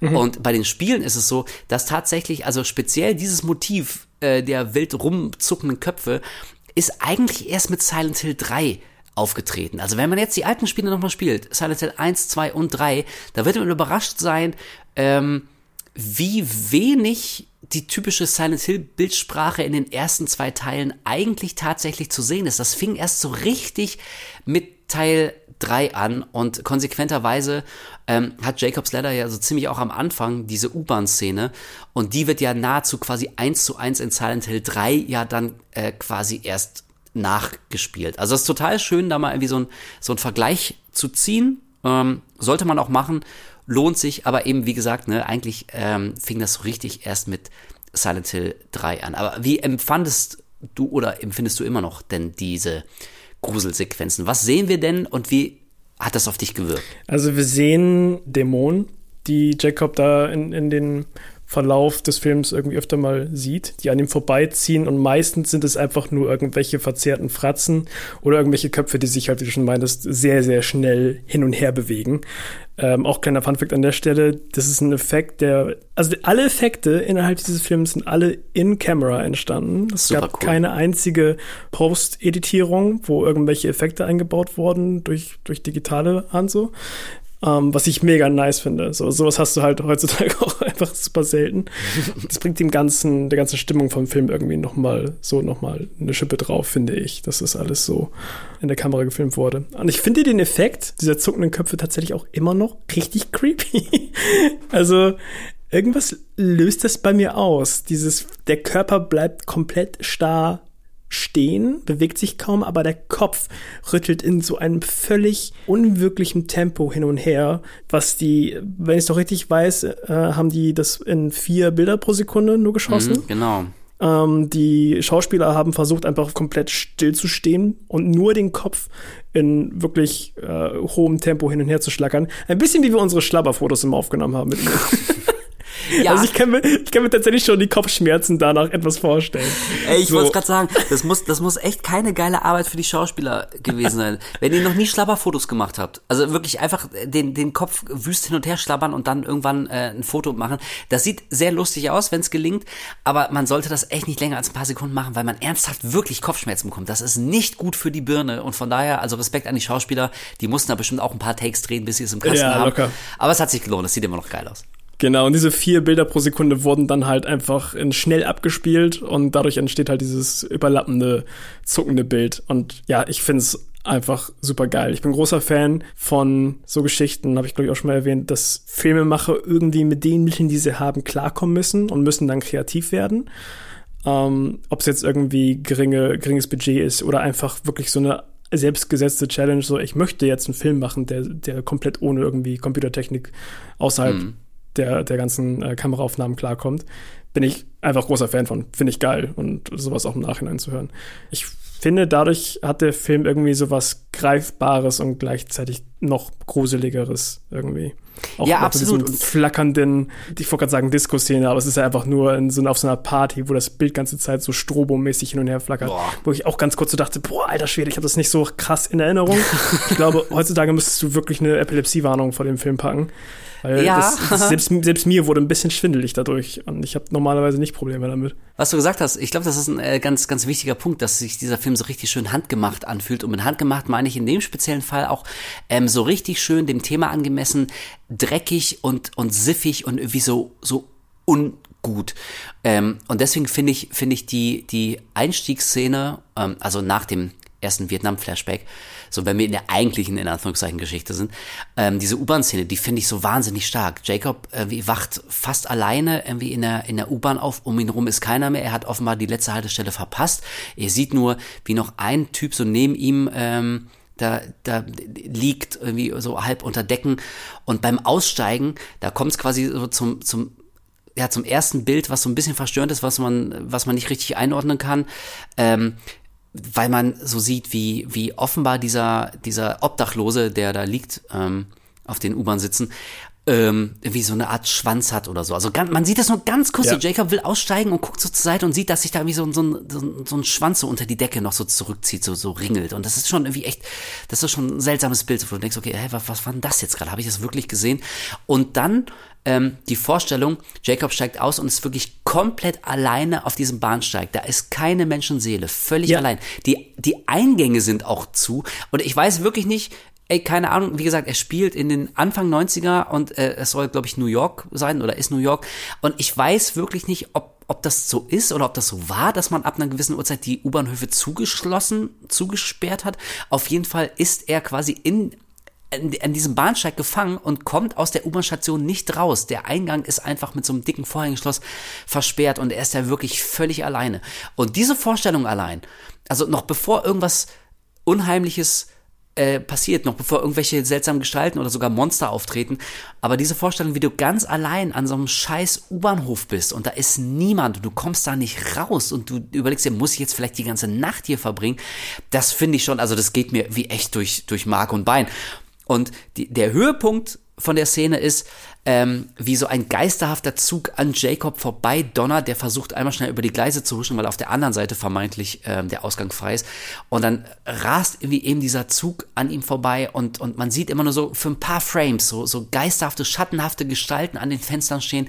Und ganz am Ende, das war so ein Bild, boah, das hat sich mir so eingebrannt, wie aus dem, aus dem letzten Fenster, aus dem Rückfenster noch so eine Figur ohne Gesicht steht, die dann quasi Jacob so die Hand zum Gruß hochhält und dabei wird die aber schon immer kleiner. Also du kannst gar nicht so richtig ganz genau erkennen, aber du siehst, du erahnst so, wie der hat wie kein Gesicht oder so, irgendwas stimmt mit dem nicht. Und dann grüßt der Jacob noch so wortlos und dann ist der Zug irgendwie quasi auch schon im Dunkeln verschwunden. Und ich fand das so unheimlich beim ersten Mal. Ich liebe diese Sequenz bis heute. Ich finde die absolut fantastisch. Ich glaube auch gerade da auch wieder ist es super interessant zu hören, dass ähm, diese ganze Szene tatsächlich aus einem Albtraum entstanden ist, den der Screenwriter Joe Rubin damals hatte, in den frühen 1980er Jahren. Da hatte er nämlich einen Albtraum gehabt, dass er in so einem Subway eingeschlossen ist, dass er darin aufwacht und er weiß, findet einfach keinen Weg raus, bis er dann irgendwann auf diesen Schienen gelandet ist. Und dann hat er jahrelang irgendwie damit gestruggelt, dieses dieses Skript halt zu produzieren, bis es dann zig Jahre später dann halt äh, von dem Director nochmal aufgegriffen wurde. So. Super Aber geil. es ist, ist tatsächlich auch einer wahren Geschichte praktisch entsprungen. Oder einer wahren Erinnerung. Ey, und ich kann da relatieren. Ich habe schon mal äh, erzählt, deswegen will ich nur ganz kurz und knapp zusammenfassen. Ich habe irgendwie als Kind auch also lange, lange Zeit einen immer wiederkehrenden Albtraum gehabt. Da war ich auch ganz allein an so einem äh, U-Bahnhof. Ähm, und ich habe damit äh, in Berlin die U-Bahn-Station Gleisdreieck verarbeitet. Und dann hatte mir jemand irgendwie im Chat oder sonst wo geschrieben, dass da Anfang äh, 1900 irgendwas äh, mal ein Unfall passiert ist. Da sind so zwei U-Bahnen ineinander gerast und die eine ist vom Gleis gerutscht und dann sind irgendwie elf Leute gestorben oder so. Und ich hatte irgendwie immer ein ungutes Gefühl an diesem U-Bahnhof. Also deswegen, ähm, so das, ich kann das voll nachvollziehen. Du hast manchmal so Orte und äh, seltsamerweise sind es oft so Bahnhöfe oder U-Bahn-Stationen. Bei denen hast du das Gefühl, irgendwas stimmt dann nicht, so weißt du. Und, und das, das Hirn, das anhand, anhand eines Albtraums verarbeitet, finde ich total nachvollziehbar. Und daraus dann wieder quasi eine Idee zu so einem Film wie Jacob's Ladder zu machen oder zumindest so ein Ideenfragment einzubauen, äh, finde ich wieder total geil. Deswegen, Leute, ne, irgendwie, was auch immer eure inneren Dämonen sind, äh, vielleicht kann man das ja kreativ auf irgendeine Art und Weise umsetzen ähm, und dann hat man vielleicht sich so ein bisschen davon gereinigt. Ähm, aber das ist natürlich, ähm, ja, ist ja eigentlich quasi nur der, der Auftakt zu dem, was Jacob in der Nachfolge ähm, dann so sieht und widerfährt. Also wir le lernen so ein bisschen sein Leben kennen mit, mit seiner Freundin, die ist, glaube ich, eine relativ taffe und burschikose und auch nicht 100% sympathische junge mhm. Frau. Also ähm, bei, das ist so eine Figur, die schwankte bei mir zwischen, boah, also die nervt mich tendenziell so ein bisschen, weil die irgendwie schon so, die ist so sehr, sehr großmäulig. Also ich finde die einfach, da fehlt mir so ein bisschen so die, die Warmherzigkeit irgendwie. Ähm, deswegen bin ich nicht so allergrö der allergrößte Fan dieser, dieser Figur geworden.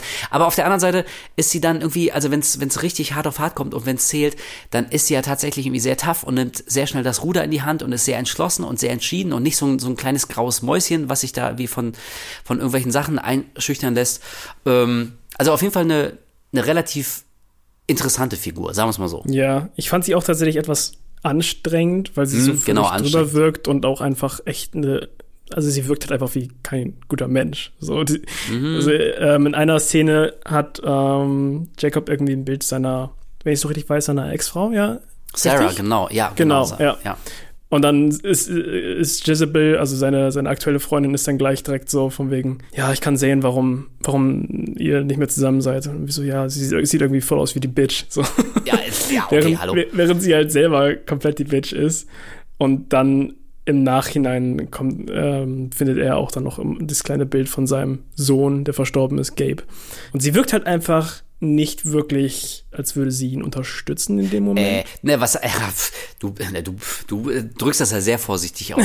also sie wirkt nicht nur so, als würde ihn, ihn nicht unterstützen, sie macht's ja auch gar nicht. Also ja. ähm, Jacob guckt sich dann eben das Foto von seinem toten Sohn an und da ist das erste Mal, dass man als Zuschauer ahnt, oh nein, da gab's dann irgendwie auch offenbar ein traumatisches Erlebnis, weil er dann auch in Tränen ausbricht. Und das ist ein Foto von, also wirklich, äh, weiß nicht, der ist vielleicht so fünf, sechs Jahre alt und wirklich so ein kleiner, süßer Bengel, blonden Haaren und steht irgendwie vor seinem Fahrrad und grinst in die Kamera und, und äh, Jacob kurz das Foto und bricht dann so in Tränen aus und sie kommen dann so angerannt und will ihm die Fotos wegreißen und macht's dann auch und sagt, alles, was dich traurig macht, hasse ich und so.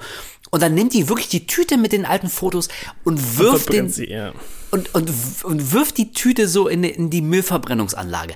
Alter. Aber sie ist erst, erst im ersten Moment ist sie sie ist ja komplett borderline-mäßig unterwegs gefühlt an, an, an Stellen. Also erst ist sie sehr supportive und ist dann so, ah, oh, ist jetzt schon länger her und dies und das passiert. Ne? Und dann auf einmal so kommt dieser Switch, den du gerade meintest, so dieses so, ich hasse alles, was sich irgendwie so füllen lässt. Und auf einmal dreht sie dann so wieder am Rad. Also sie ist, sie ist nicht sehr stabil. So.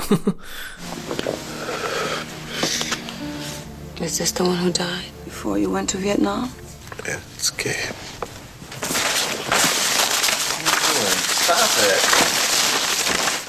I don't like things that make you cry. Nee, die ist nicht stabil. Und also das, das war so ein Punkt, ähm, da dachte ich auch, ey, holy shit, das wäre für mich sowas von 100% ein Trennungsgrund. Also ja, ganz im Ernst, wenn irgendjemand dir dein, dein emotional wertvollsten Besitz, ein Foto von deinem toten Kind aus der Hand reißt, weil es dich traurig macht, ähm, und es dann verbrennt, ey, ohne Scheiß. Also ich finde, äh, da ist eine extreme Reaktion, ist mehr als gerechtfertigt. Und ich dachte, Alter, holy shit, was für ein verdammtes, sorry, aber was für ein Miststück.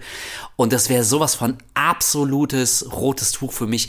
Ich, so schnell, so könnt ihr gar nicht gucken, wie die auf der Straße sitzen würde. Ich würde die achtkantig aus der Bude schmeißen und nie wieder mit der reden. Ey, was für ja. eine Anmaßung. Also fand ich, fand ich richtig krass. Von daher, ähm, also ja, das ist wieder so ein Fall. Ich bin nicht ganz sicher, ob die wirklich teilweise so dermaßen unsympathisch rüberkommen sollte oder ob das irgendwie einfach ja, beim, beim Dreh sich erst ergeben hat. Im Skript stand, äh, klang das vielleicht irgendwie, als wäre die so eine, so eine, so eine zaffe Macherin, so eine Anpackerin und nicht so hyper emotional.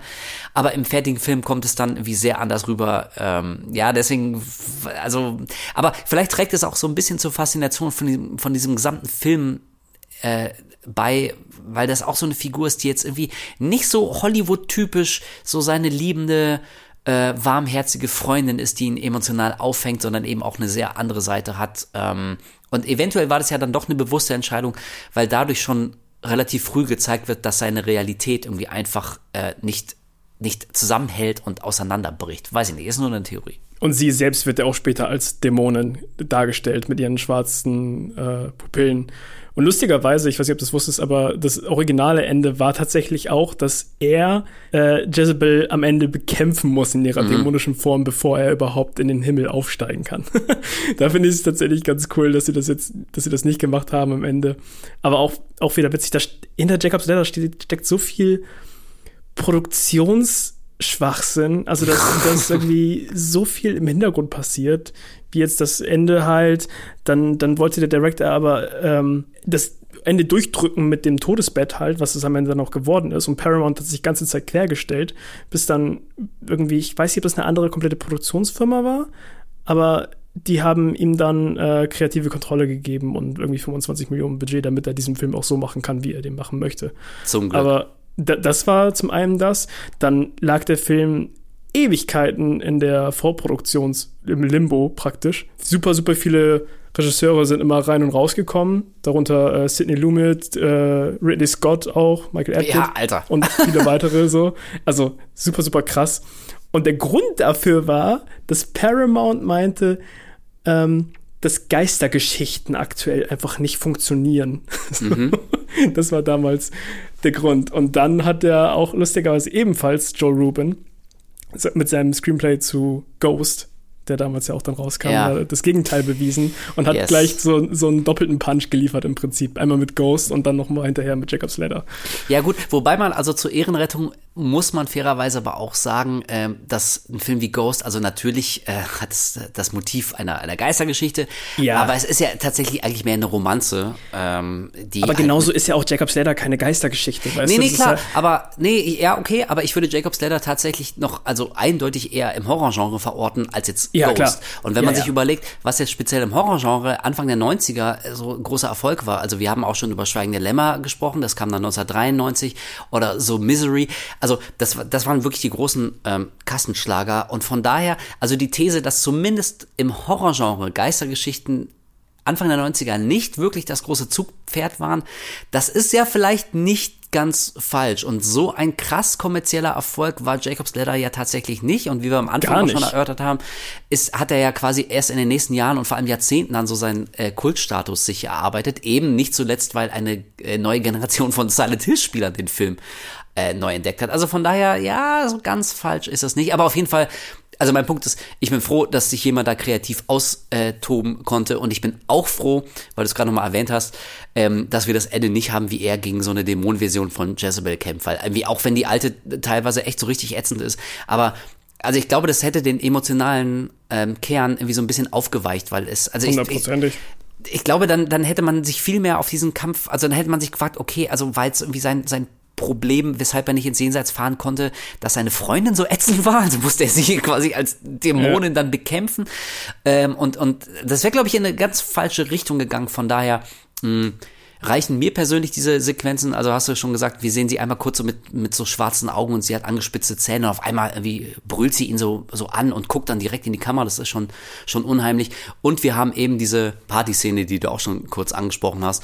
Da sind Jacob und Jezebel auf so einer Party und da kommt es halt auch zu diesen Strobolichtern und auch äh, eine sehr schöne kleine äh, so, so wunderbar verstörende Szene. Jacob geht wieder zum, das ist so eine Privatparty bei irgendwem zu Hause und dann geht er an den Kühlschrank, will sich ein Bier rausholen. Und in dem Kühlschrank liegt so ein, so ein ähm, hautloser Rinderkopf oder so ein Lammkopf oder so. so ja, weißt du, die Haut ein Lammkopf ist es. Lammkopf, stimmt, Rind wäre äh, ein bisschen größer. Und das ist so ein, also er guckt auch nur so ein bisschen irritiert, aber, ja. aber, aber, aber, ja, okay, aber, also da würde ich auch denken, okay, das ist jetzt super weird, aber was weiß ich, was der, der Wohnungsbesitzer der Party, äh, der die ja. Party hier organisiert, keine Ahnung, vielleicht will er daraus irgendeine Delikatesse machen oder so. Also ich, ich würde es vielleicht auch nicht neben dem Bier aufbewahren, aber ich meine, ja, okay. Hm. So, also das, das ist so ein, so ein schöner kleiner so ein Moment der Verunsicherung. Du denkst, okay, das ist weird. So, aber äh, ja gut, dann das ist so ein, musst jetzt irgendwie einfach akzeptieren. Und dann dreht die Party ja immer mehr ab. Also das Strobelicht wird intensiver, die Musik wird lauter und Jezebel tanzt da mit irgendwie so einem Dude auf der Tanzfläche und der Tanz wird auch immer wilder und ekstatischer. Also es wirkt ja fast schon wie Trockenvögeln. So, die begatten sich da gegenseitig und zucken da so rum. Ähm, und man sieht irgendwie immer so in, in ganz schnellen ähm, so Cutaways, also so, so Bilder, die für eine halbe Sekunde nur stehen, dass man nicht richtig erkennen kann, was man sieht, aber man meint so, so Flügel zu erkennen, die dann bei ihr rauskommen und auch hier will er vielleicht, sie, sie kriegt so einen langen Schwanz hinten und dann auf einmal ähm, bricht so ein, so ein, so ein weißer Dorn, so wie, wie ein langer, dicker Knochendorn oder so, bricht so aus ihrem Mund raus. Man sieht so für eine halbe Sekunde, zack, so als würde sie gepfählt werden von innen, von, ja, von, von so einer von so einer Kralle oder so einem Dorn. Das ist so ein seltsames, weirdes Bild, was auch überhaupt nicht mehr erklärt wird, aber das fand ich auch sehr einprägsam. Auf jeden Fall. Du hattest, ich möchte noch mal ganz kurz eben einwerfen, weil du meintest eben, dass der Film ja im Box Office nicht der, der erfolgreichste war. Ich würde da sogar sagen, dass der ziemlich gecrashed ist, ja. weil hat damals ein Budget von 25 Millionen gehabt und hat im Box, Box Office 26,1 Millionen eingenommen. Ja, guck mal. Das ist halt einfach fast gar nichts. da, wahrscheinlich sind es sogar noch minus gegangen, weil ja noch Werbung und obendrauf und was auch immer da noch alles mit dranhängt. Ähm, das ist ja meistens dann doch teurer als das Budget ursprünglich immer sagt. Also der, der lief echt richtig scheiße an den Kassen. Ähm, der hatte auf etlichen ähm, Filmkritiken-Seiten oder halt irgendwie damals halt die normalen Filmkritiken. Ja, ich glaube, irgendwie der Durchschnittswert war irgendwie so ein, so ein C-D, so, also schon eher. Mm. Also der kam damals nicht wirklich gut an. So, und der ist halt erst über die Jahre gefühlt zu so einem richtigen Kultklassiker auch geworden, hat sich dazu gewandelt. Aber damals war es eine ziemliche Flaute. Unter anderem, wenn ich es noch richtig weiß, aufgrund dessen, dass zu der Zeit auch Chucky 2 lief. Oh, okay, also das ist was völlig 2 und die Leute viel, viel mehr Bock darauf hatten. Und da sind die ganzen Leute dann tatsächlich reingegangen. Ja. Ja, ich meine, also klar, das ist wieder so ein Fall, ähm, das ist ja schön, wenn man, wenn man dann wie nach Jahren oder sogar Jahrzehnten dann die Wertschätzung für sein Wert äh, für sein Werk erfährt. Aber also in dem Moment hilft es dir als Filmemacher natürlich herzlich wenig, wenn dein Film total crasht an den Kinokassen und so ein mega Flop ist. Natürlich ist das scheiße. Ach hier, Chucky, ähm, Chucky kam sieben Tage später raus. sie, ja, okay, und alle Leute sind dann eher. Alle sind in Chucky gegangen. Keiner wollte Jacob's Ladder ja, gucken, dem Psycho ja, wie, naja, ja, genau, aber, aber darauf wollte ich auch so ein bisschen hinaus. So ein Film wie, wie Chucky, also, das war Chucky 2 dann, ne? Ja. Ja, also nicht nur, dass du quasi auf einem schon relativ erfolgreichen Film äh, aufbauen konntest, sondern das ist irgendwie so eine so, so ein Pitch, der ist relativ leicht an Mann zu bringen. Ne? Du sagst irgendwie Eben. kleine kleine Killerpuppe und so, okay, und du weißt, ob du auf diesen Film Bock hast. Aber ein Film wie Jacob's Ladder, also ich klar, ich, ich verstehe das, der ist wahnsinnig schwer zu vermarkten, es ist schwer, den, den zusammenzufassen, es ist schwer zu erklären, worum es eigentlich geht. Wenn du nicht sofort alles spoilen willst, dann hat er eben auch noch so einen, so einen seltsamen Ton, wo du, wo du vielleicht lange nicht weißt, worauf das eigentlich alles hinausläuft. Also von daher, ähm, ich finde es natürlich enttäuschend, aber nicht komplett unnachvollziehbar, warum der damals so gecrashed ist. Ja, klar. Vielleicht ist un unterschätzt vielleicht einfach das falsche Wort, aber ich wüsste jetzt keine deutsche Übersetzung für underappreciated. So.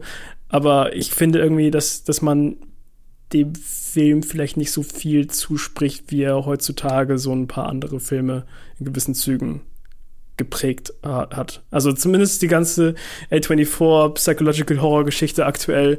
Ich habe schon das Gefühl, dass er da so ein bisschen bisschen das Ganze mitgeprägt hat. Vielleicht ist es ja wirklich so, dass er noch nicht genug gewertschätzt wird und dass der eigentlich noch höher stehen sollte im äh, Ansehen, so im Horrorgenre. Und wenn dem wirklich so sein sollte, das ist ja empirisch irgendwie kaum, kaum zu messen, aber wenn dem so sein sollte, dann ist meine Theorie, dass es vielleicht tatsächlich am, äh, an der Story und ganz speziell am Ende liegt, weil eben, wie wir am Anfang auch schon lang und breit diskutiert haben, nicht nur, dass das zum einen ein Twist ist, den man jetzt schon in diversen Variationen sehr, sehr oft gesehen hat. Dann glaube ich zum Zweiten, dass das einfach so eine eine Enthüllung ist, dass er im Prinzip eigentlich die ganze Zeit schon tot ist und wir haben hier quasi nur so seinen Todestraum gesehen und am Ende fährt er wirklich in den Himmel. Ähm, das ist, glaube ich, eine Sache, das gefällt manchen Leuten nicht. Das irgendwie, yeah. also ich kann nachvollziehen, warum das für manche Leute so einen Geschmack hat von, ja, okay, ich fühle mich jetzt so ein bisschen verarscht. Also alles, was ich gesehen habe, anderthalb Stunden lang, ist ja nicht wirklich passiert. Also ich war emotional in was äh, investiert, habe was investiert und war emotional an was gebunden, was aber tatsächlich ja nie so geschehen ist. Und äh, also mhm. so und dann fühle ich mich irgendwie nicht ganz ernst genommen, wenn man dann wirklich sowas wie ähm, ja so das Motiv von es gibt nicht nur Dämonen und die Hölle, sondern es gibt eben auch den Himmel und es gibt sowas wie Engel und es gibt das Jenseits und es gibt ewige Glückseligkeit und Hand in Hand mit deinem toten Sohn fährst du wirklich quasi, du gehst buchstäblich wirklich eine Treppe in den Himmel. Das passiert hm. so am Ende des Films. So, ich, ich, also, ja, vielleicht irgendwie, wenn man da so kein richtiges Gespür für hat, so keinen richtigen Zugang dazu, vielleicht lässt einen das kalt oder man denkt sich so, sogar, ey, was ist das für eine schnulzige Scheiße? Das kann doch jetzt hier nicht euer Ernst sein. Und ich glaube vielleicht so, dass das in Kombination so ein bisschen dem Film heute noch ähm, so ein wenig nachhängt. Ich werfe das einfach mal so als Theorie in den Raum. Ich würde auch sagen, an dem Punkt, wir werden am Ende ja sowieso wieder hier eine, ein QA, zumindest auf Spotify, raushauen. Ja. Und da kann man einfach mal nachfragen. So, also was, was, was ihr denkt. So denkt ihr irgendwie, man kann den Film als, als so unappreciated irgendwie werten? Mich würde vor allem mal interessieren, wer hat ihn alles gesehen? Weil ich kenne tatsächlich einige Leute, die bis heute nicht Jacobs Letter geguckt haben und trotzdem Fa Fans vom Horrorgenre sind. Weißt du? Mhm. So, also ähm, auch dahingehend irgendwie so. Habt ihr den Film gesehen? Äh, was hat der bei euch für eine für einen Stellenwert? So, also es würde mich auf jeden Fall, jeden Fall mal interessieren.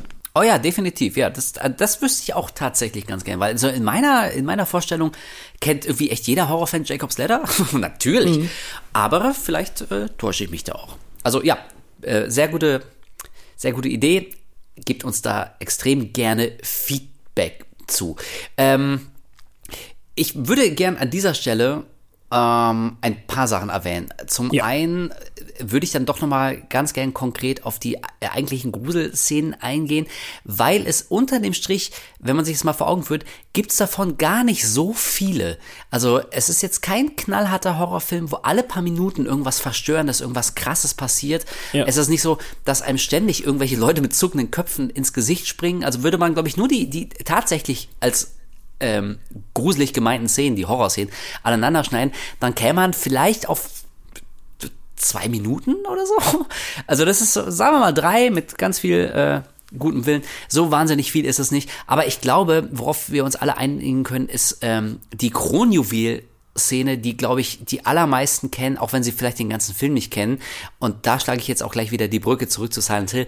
Das ist nämlich die ähm, Krankenhausszene. Also da yes. ist der Film mal so für, für eine Minute, anderthalb, zwei Minuten vielleicht, ist wirklich komplett 100% straight, rein rassiger Horror. Das ist unheimlich, es ist verstörend, es ist bizarr. Wir sehen Jacob, der auf eine äh, Bahre geschnallt, von sehr seltsamen Ärzten quasi ähm, ja, durch, durch so Krankenhausflure und Räume geschoben wird und das, das ganze Setting wird immer bizarrer, immer abgedrehter. Am Anfang meint man noch, er ist in einem normalen Krankenhaus ähm, und dann sieht man aber, dass, dass überall Blut an den Wänden ist. Also Gedärme liegt, äh, Gedärme liegen auf dem Boden, es hängen Leichenteile. Ganze Körperteile.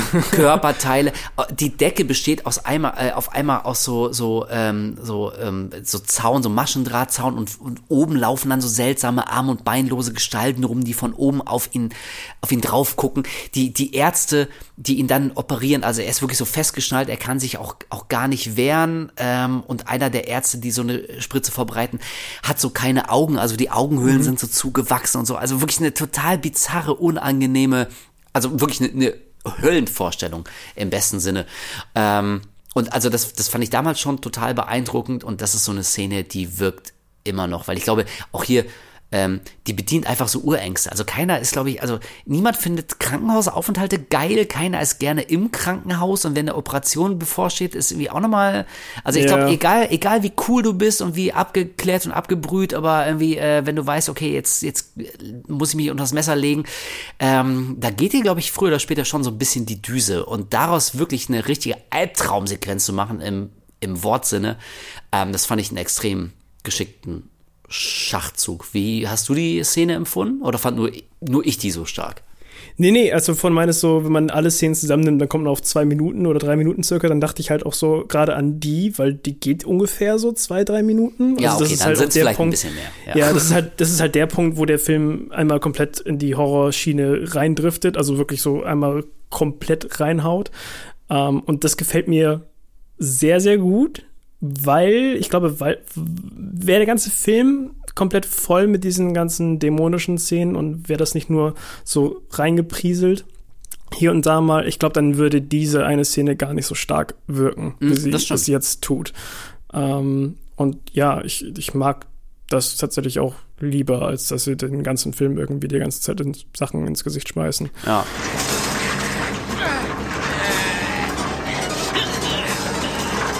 Ist so ein, so ein kleines inszenatorisches Highlight, ähm, was ein, also sowohl visuell als, als auch emotional, also beim ersten Mal hat mich das ganz schön so, ja, fand ich extrem unangenehm und hat auch noch lange nachgewirkt und es funktioniert immer noch, es ist eine coole Fucking Szene. Spritze in die Stirn.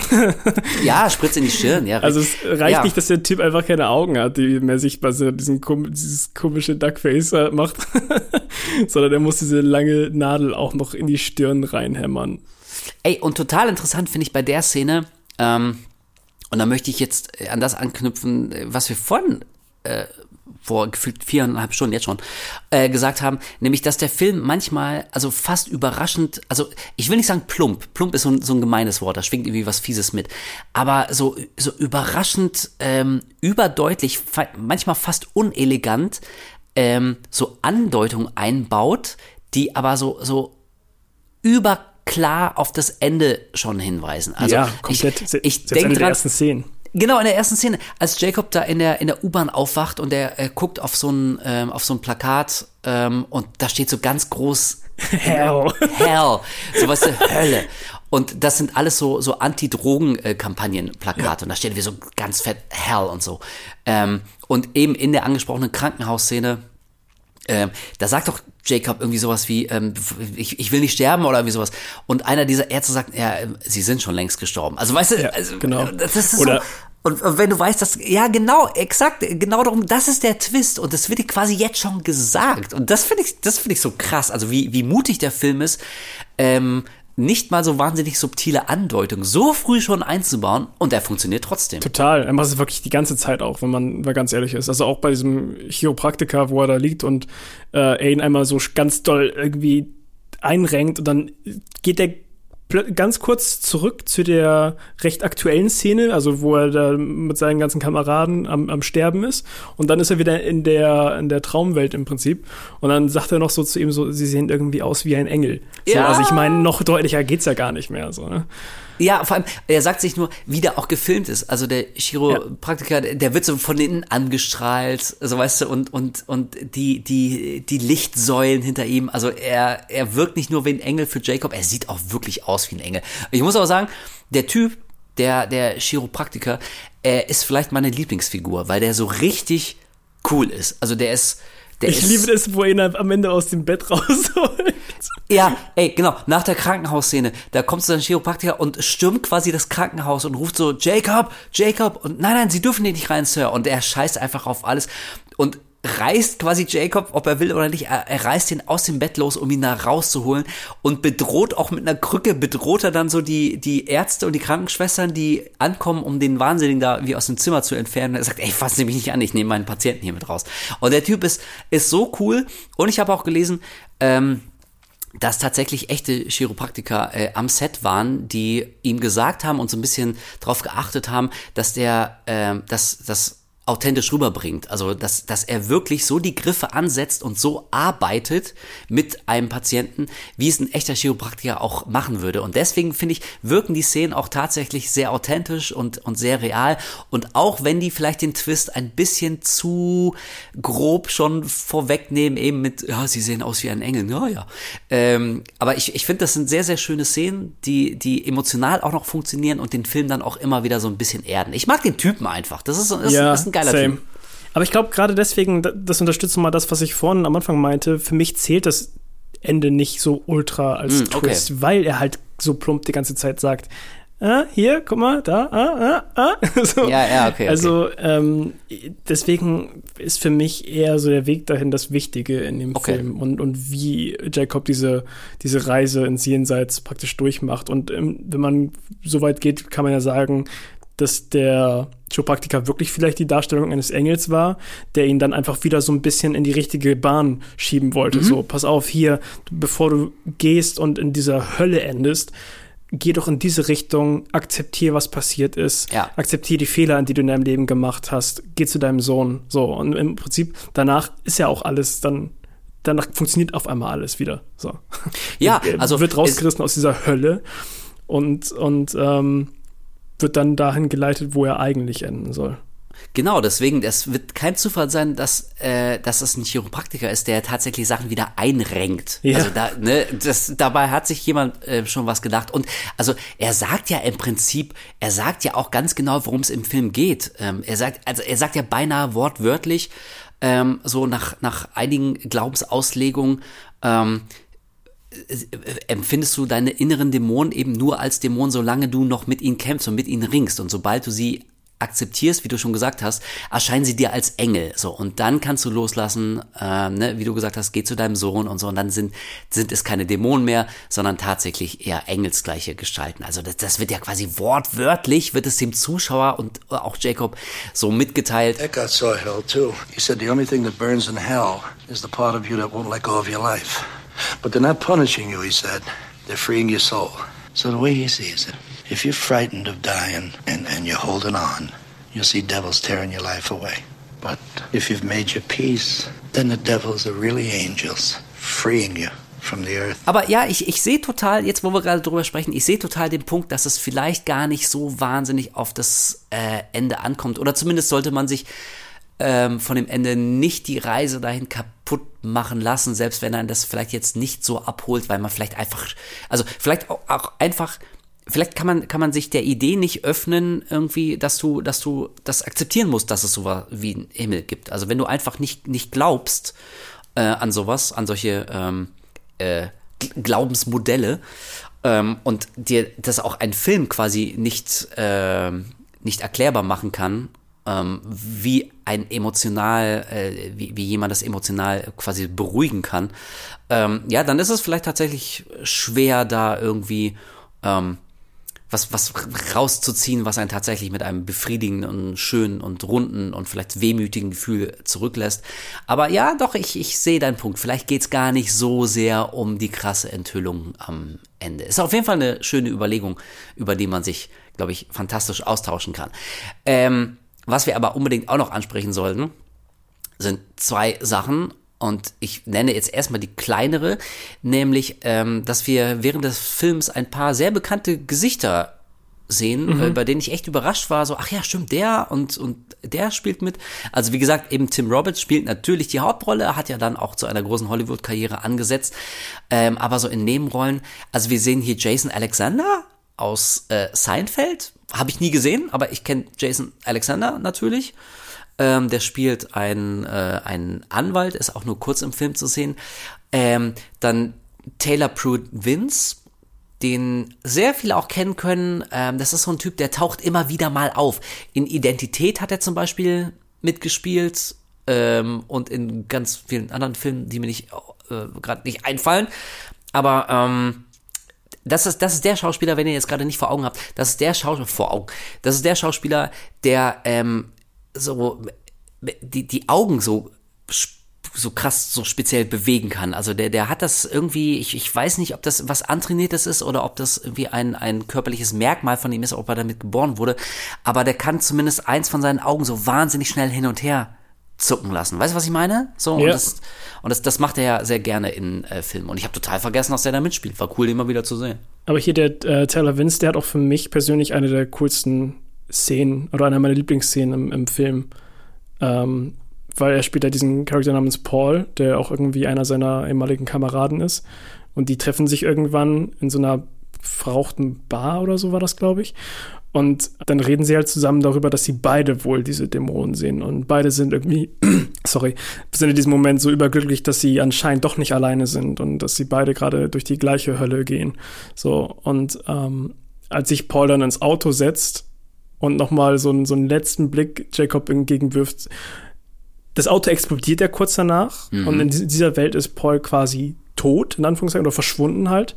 Ähm, aber ich habe das immer so ein bisschen aufgenommen wie dass Paul in dem Moment auf seine Weise irgendwie seinen Frieden gefunden hat und er lächelt auf so eine komische mm. Weise Jacob zu, als mm. wenn er ihm sagen wollte, alles wird gut, alles ist okay. Ja. So, ich habe akzeptiert, was passiert. Und danach mm. startet er das Auto und explodiert so. Also irgendwie finde ich die Szene äh, sehr schön und das, dieses, dieses Lächeln von ihm hat, hat sich irgendwie bei mir so eingebrannt. Ja, das ist eine sehr schöne Interpretation und das passt auch total zu diesem Motiv des äh, Friedensschließens. Also ja. wenn es ist ja so gesehen sowieso nichts von dem wirklich passiert, was wir meinen, was die Realität ist. Und dann äh, finde ich das äh, sehr legitim, wenn man das so interpretiert, dass dann quasi auch seine ehemaligen Vietnam-Kameraden, ähm, dass die also eher für was stehen und vielleicht irgendwie auch nur Sinnbilder für, für innere Kämpfe sind, die er mit sich ausfechtet, weil er noch nicht akzeptiert hat, was tatsächlich ähm, passiert ist. Also ja, ist ein schöner, Schöner, cooler Gedanke, gefällt mir. Und in einer ganz kleinen Rolle ist auch Kyle Gass zu sehen. Jetzt wollte ich gerade sagen. Tenacious D, so what? Das fand ich so weird. Hä? Ja. Das wusste ich auch gar nicht mehr, um echt zu sein. Taucht, nee, taucht auch mal kurz auf. Also irgendwie echt, äh, das ist mal, auch, auch deswegen mag ich das manchmal so alte Filme zu gucken, weil man dann so gelegentlich Gesichter entdeckt von Leuten, bei denen man denkt, ey, ja krass, und äh, ein paar Jahre später sind die dann große Stars geworden und teilweise heute noch dick im Geschäft und so haben die dann vielleicht mal angefangen oder es war wie so eine frühe Rolle und sind dann nur dreimal durchs Bild gehuscht. Also das macht auf jeden Fall immer Spaß. Ähm, und vielleicht abschließend, aber wir sollten definitiv auch nochmal klären, warum der Film eigentlich Jacob's Ladder heißt. Das wird nämlich so äh, kurz vor Ende wird das ja erstmals aufgegriffen und erklärt und also spätestens dann ist dann wirklich quasi die Brücke äh, zur finalen Enthüllung am Ende ja auch geschlagen. Also Kolja, warum heißt der Film Jacob's Ladder? Da muss ich jetzt einfach eiskalt an dich zurückgeben, weil ich wüsste jetzt gerade nicht, wie ich das äh, kurz und knapp zusammenfassen soll. Okay. Ich weiß es, ich weiß, dass äh, die Jacob's Ladder Geschichte auch, auch aus der Bibel gegriffen ist. Also da gibt es auch eine eine Geschichte, eine, einen Part, der Jacob's Ladder heißt, wo es auch darum geht, dass Jakob quasi in den Himmel hinaufzieht und dass auf dieser Leiter Engel auf und absteigen. Ähm, und dass es halt auch dahingehend so ein bisschen mit darauf bezogen ist. Aber ich bin mir gerade nicht mehr sicher. Und ich habe den Film gestern noch mal äh, sehr verschallert und sehr müde noch mal geguckt. Okay, pass auf, dann probiere ich es nochmal. Ähm, also Jacob trifft sich ja mit seinen ehemaligen Kameraden aus dem Vietnamkrieg, wie du schon gesagt ja. hast, die alle unter diesen seltsamen Visionen ähm, leiden.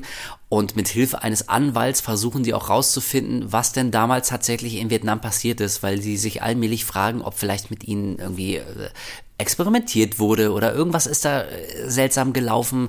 Das kann ja kein Zufall sein, dass, dass alle diese, von diesen seltsamen, gruseligen Visionen heimgesucht werden. Und dieser Anwalt der lässt dann nach kurzer Zeit irgendwie die Finger von dem Fall und sagt, ähm, laut meinen Aufzeichnungen wart ihr nie, nie in Vietnam. Keiner von euch war, war jemals da. Ihr habt euch mm. irgendwie alles, alles ausgedacht, alles erstunken und erlogen. Ähm, und dann fängt man schon an, echt zu zweifeln. Okay, vielleicht ist das aber nur eine Vision von Jacob gewesen. Vielleicht war der wirklich nie in, in Vietnam und, und das ist alles nur irgendwie seine Einbildung gewesen. Aber die Wahrheit sieht tatsächlich so aus. Er wird dann äh, von jemandem äh, quasi ja, der, der wirkt, als, als wüsste er etwas, eine mysteriöse Figur. Ähm, und der äh, kommt dann mit äh, Jacob in Kontakt und sagt ihm, okay, ich weiß, was passiert ist. Und der war quasi so ein Chemiker, damals bei, bei der CIA, glaube ich.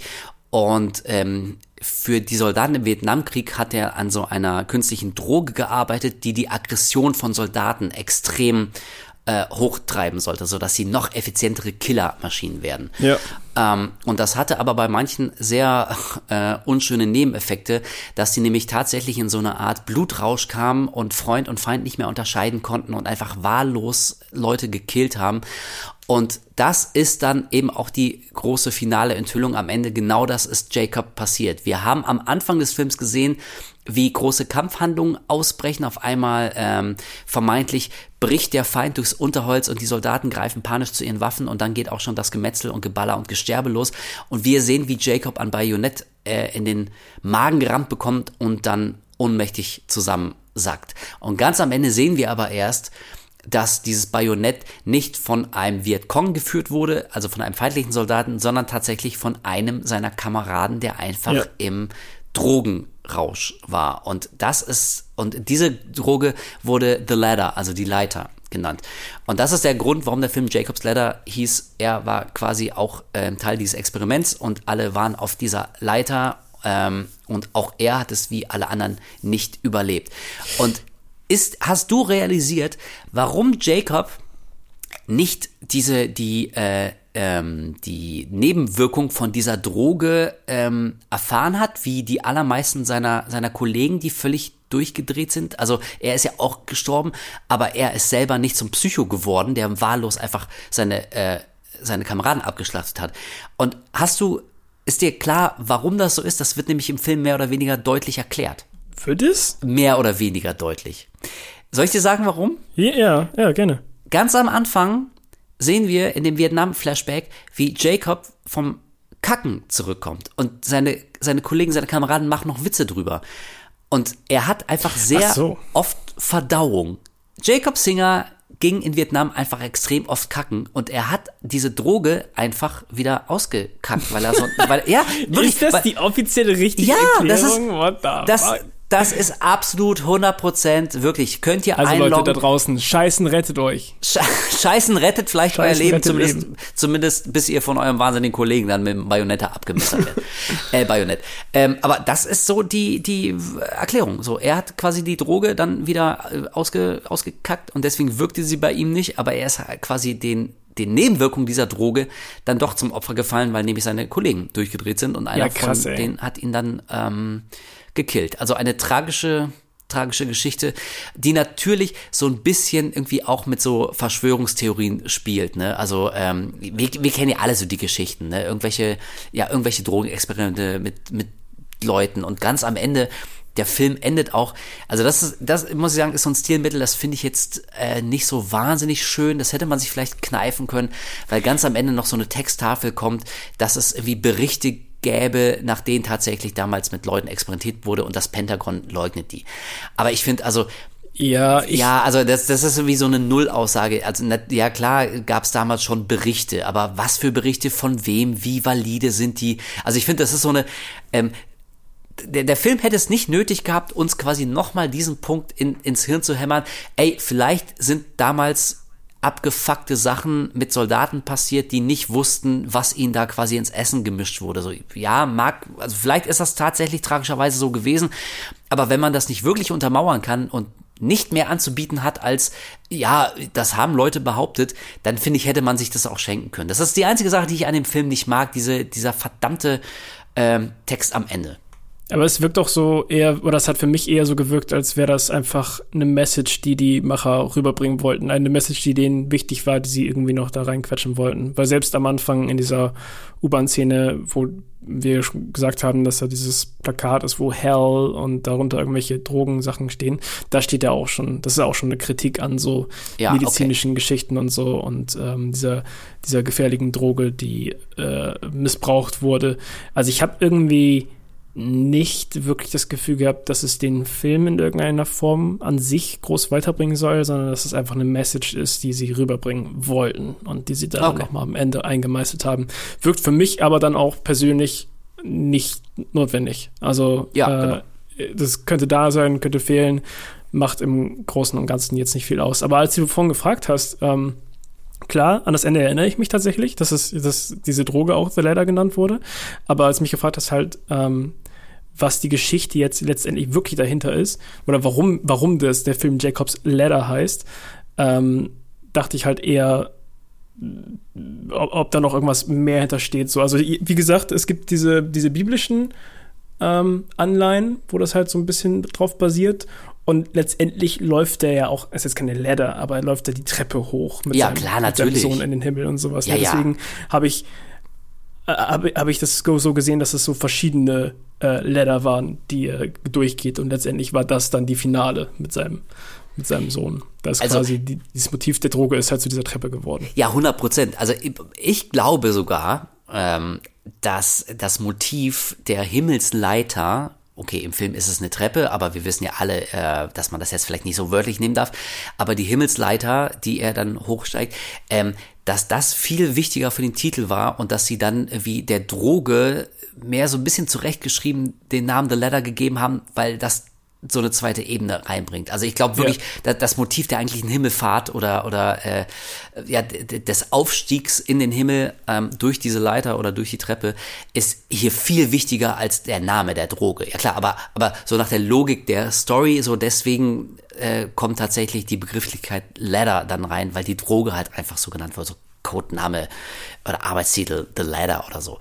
Aber äh, ja klar, emotional glaube ich ist das ähm, ist das jetzt nicht so wichtig wie tatsächlich, worum es in dem Film wirklich geht, nämlich wie wir schon gesagt haben, ne, so äh, Frieden mit sich selber schließen, Vergebung, mit sich selber ins Reine kommen ähm, und das das Leben so beschließen, dass man eben nicht in der metaphorischen Hölle landet, sondern irgendwie ähm, die Glückseligkeit im Himmel erfahren. Und gefühlt wirkt diese Betitelung, dass die Droge auch Ladder heißt, wirkt für mich persönlich so ein bisschen wie so ein sogenannter roter Hering, der dann noch reingeschmissen wird. Ja. Ähm, dass für die Leute, die jetzt denken, dass sie den Plot vorhergesehen haben, dass sie dann vielleicht noch mal in so eine leicht andere Denkweise kurz mhm. vor Ende noch mal abdriften. Ähm, deswegen denke ich, dass das auch noch mal so einen kleinen Effekt spielen sollte. Könnte auch sein. Aber auf jeden Fall, ich, ich mag den Titel, weil er irgendwie so, so seltsam ja ist irgendwie, also Sehr, weiß ich, auch. man hätte auch irgendwie irgendwas mit, mit Vision oder Geister oder, oder äh, wie Jacob's Hell oder so. Äh. Aber Jacob's Ladder, weil das ist so ein, so ein seltsamer, weirder Titel. Du denkst dir, hey, Jakobs Leiter? So, das könnte alles Mögliche sein. Deswegen äh, mag ich den Titel ähm, tatsächlich bis heute.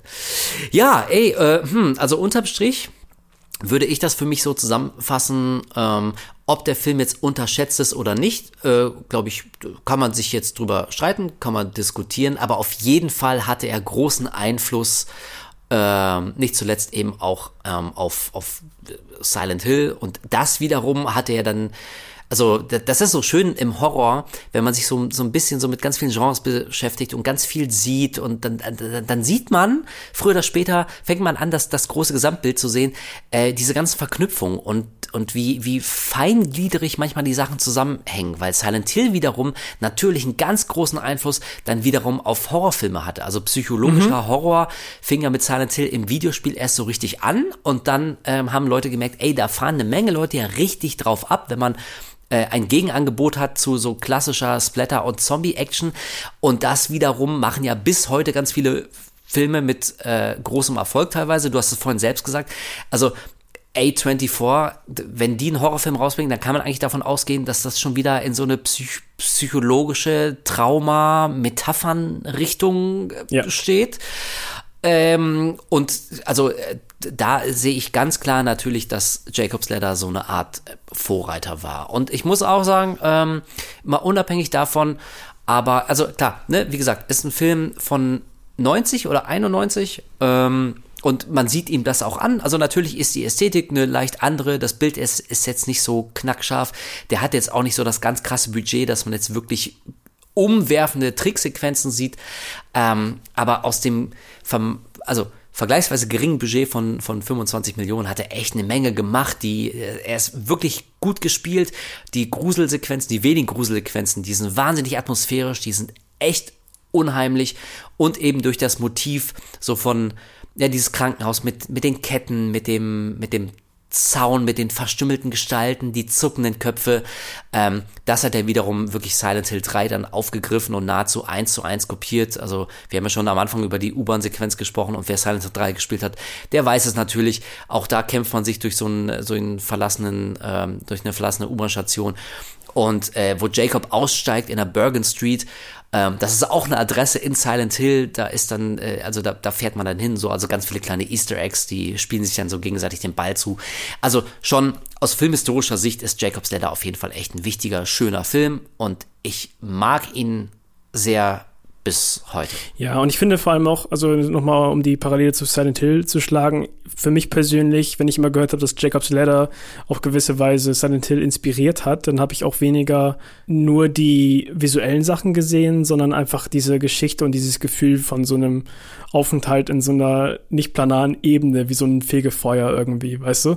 So also die, dieses so abseits von der echten mhm. Welt, so dieses Gefühl, das habe ich immer so ein bisschen mit Silent Hill verbunden. Und auch der Film von, von Christoph Gans, mhm.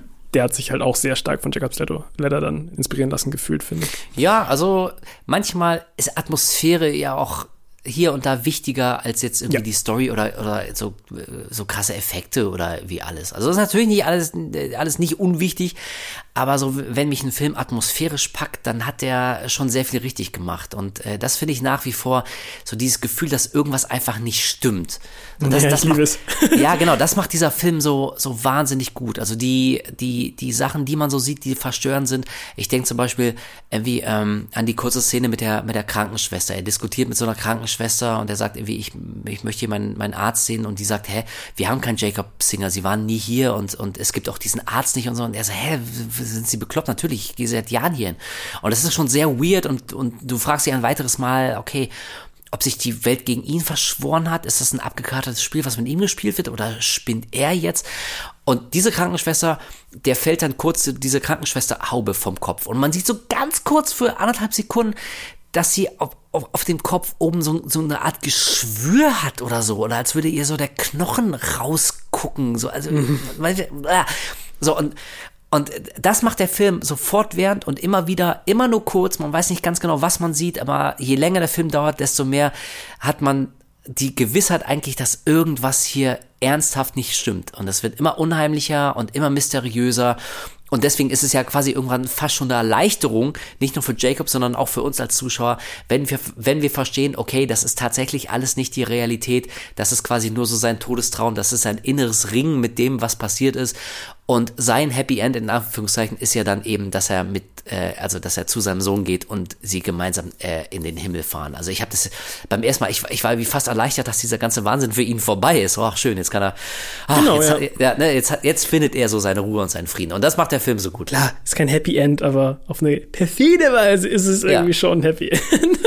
ja, deswegen echt, also ein richtig schöner Film. Solltet ihr ihn noch nicht gesehen haben, gut, dann haben wir euch jetzt quasi den gesamten Film gespoilt und alles erzählt, aber äh, doch, ohne Scheiß, guckt ihn trotzdem mal. Ja. Ist, ist ein schöner, kleiner Klassiker, ähm, bei dem man wirklich ähm, manchmal überdeutlich sieht, ähm, ja, wie sich da Leute haben von inspirieren lassen und das wiederum aufgegriffen haben. Und das macht so wahnsinnig interessant.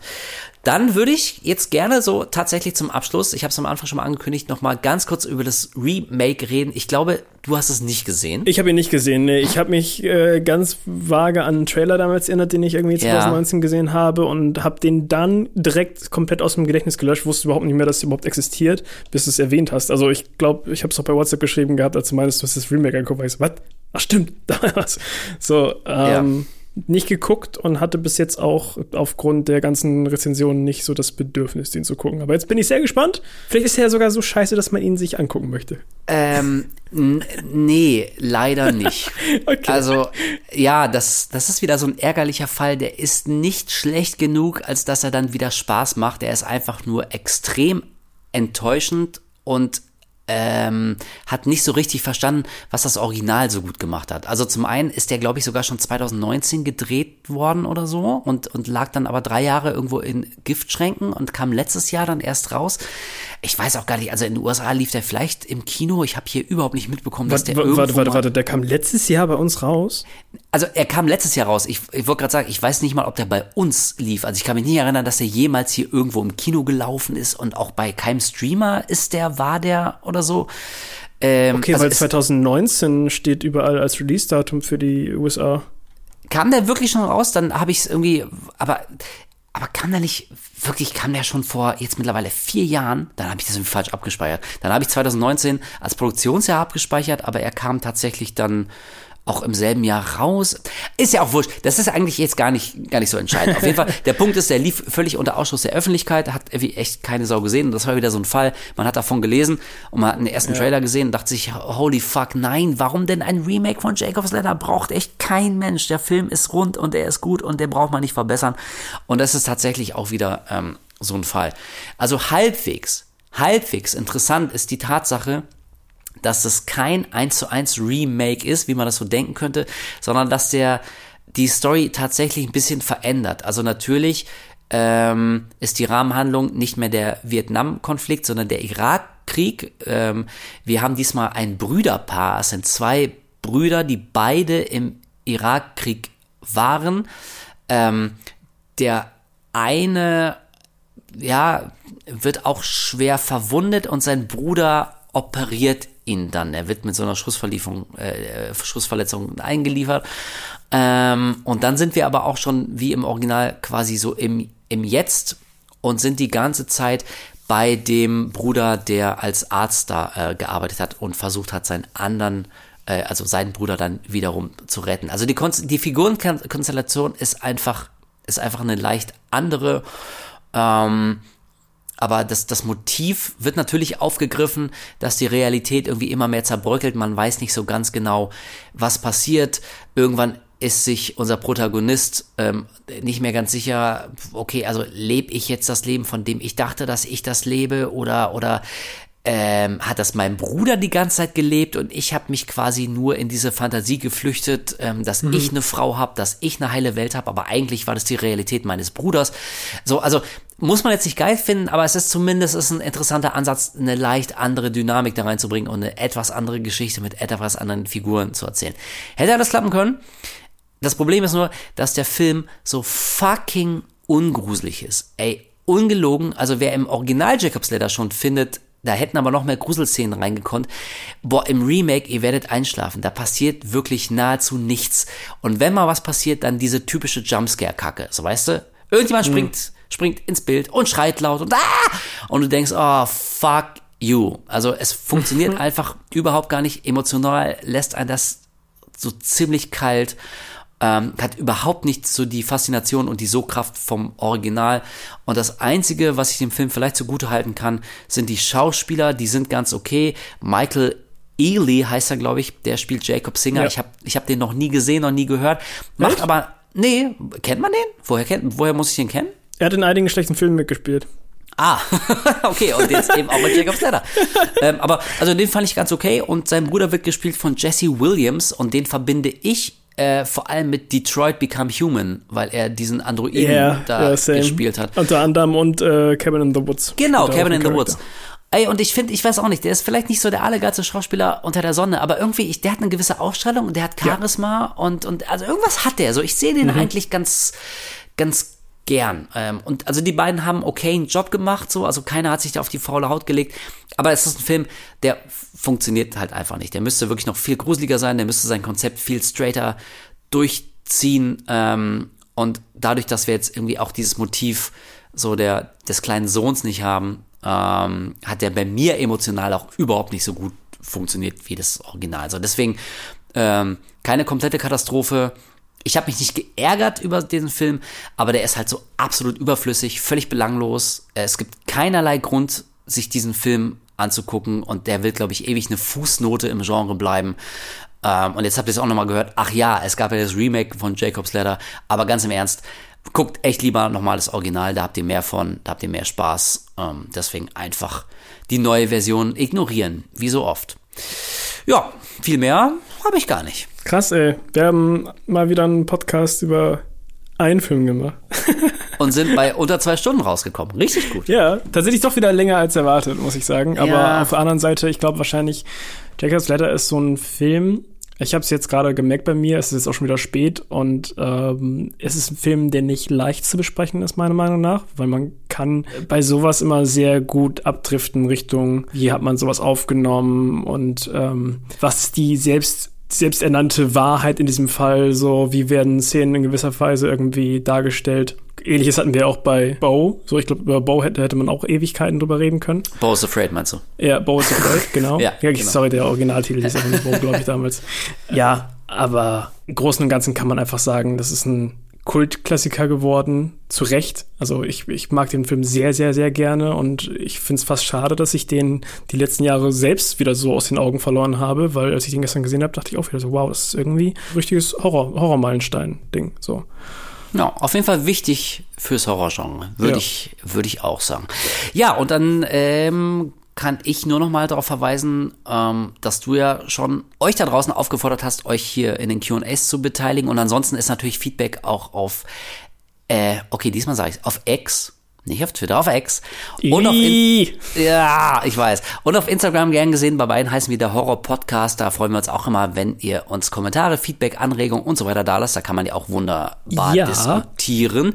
Und ihr solltet uns äh, auch da im Auge behalten, Yes. damit ihr mitkriegt, was wir dann für den nächsten Podcast vorhaben. Ähm, ich habe es beim letzten Mal schon gesagt, wir blicken mal rasch in den Kalender und sehen, oh, oh, oh, da steht doch wieder was Größeres vor der Tür. Punkt, Punkt, Punkt.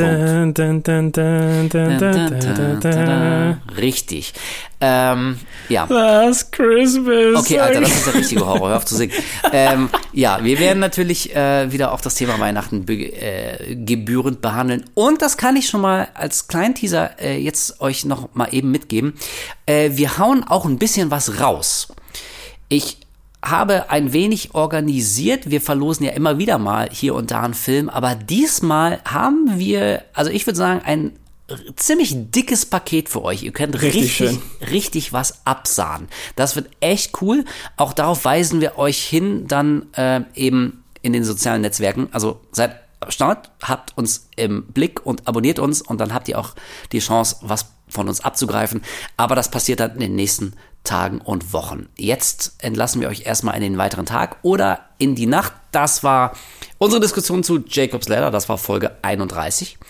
Hat Spaß gemacht. Kolle, du kannst dich jetzt endlich hinlegen, ein bisschen Schlaf nachholen. Endlich. Ja, endlich. Endlich Und muss ich dir nicht mehr zuhören. Sorry.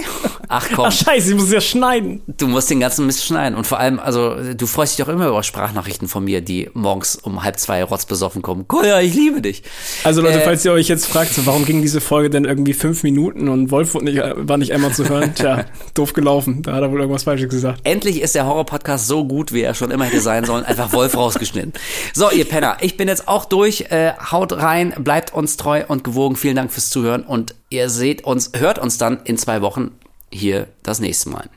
Tschüss und bis dahin. Ich gucke auch weiter moderne Horrorfilme, auch wenn ich fortwährend enttäuscht werde. Jennifer Kent.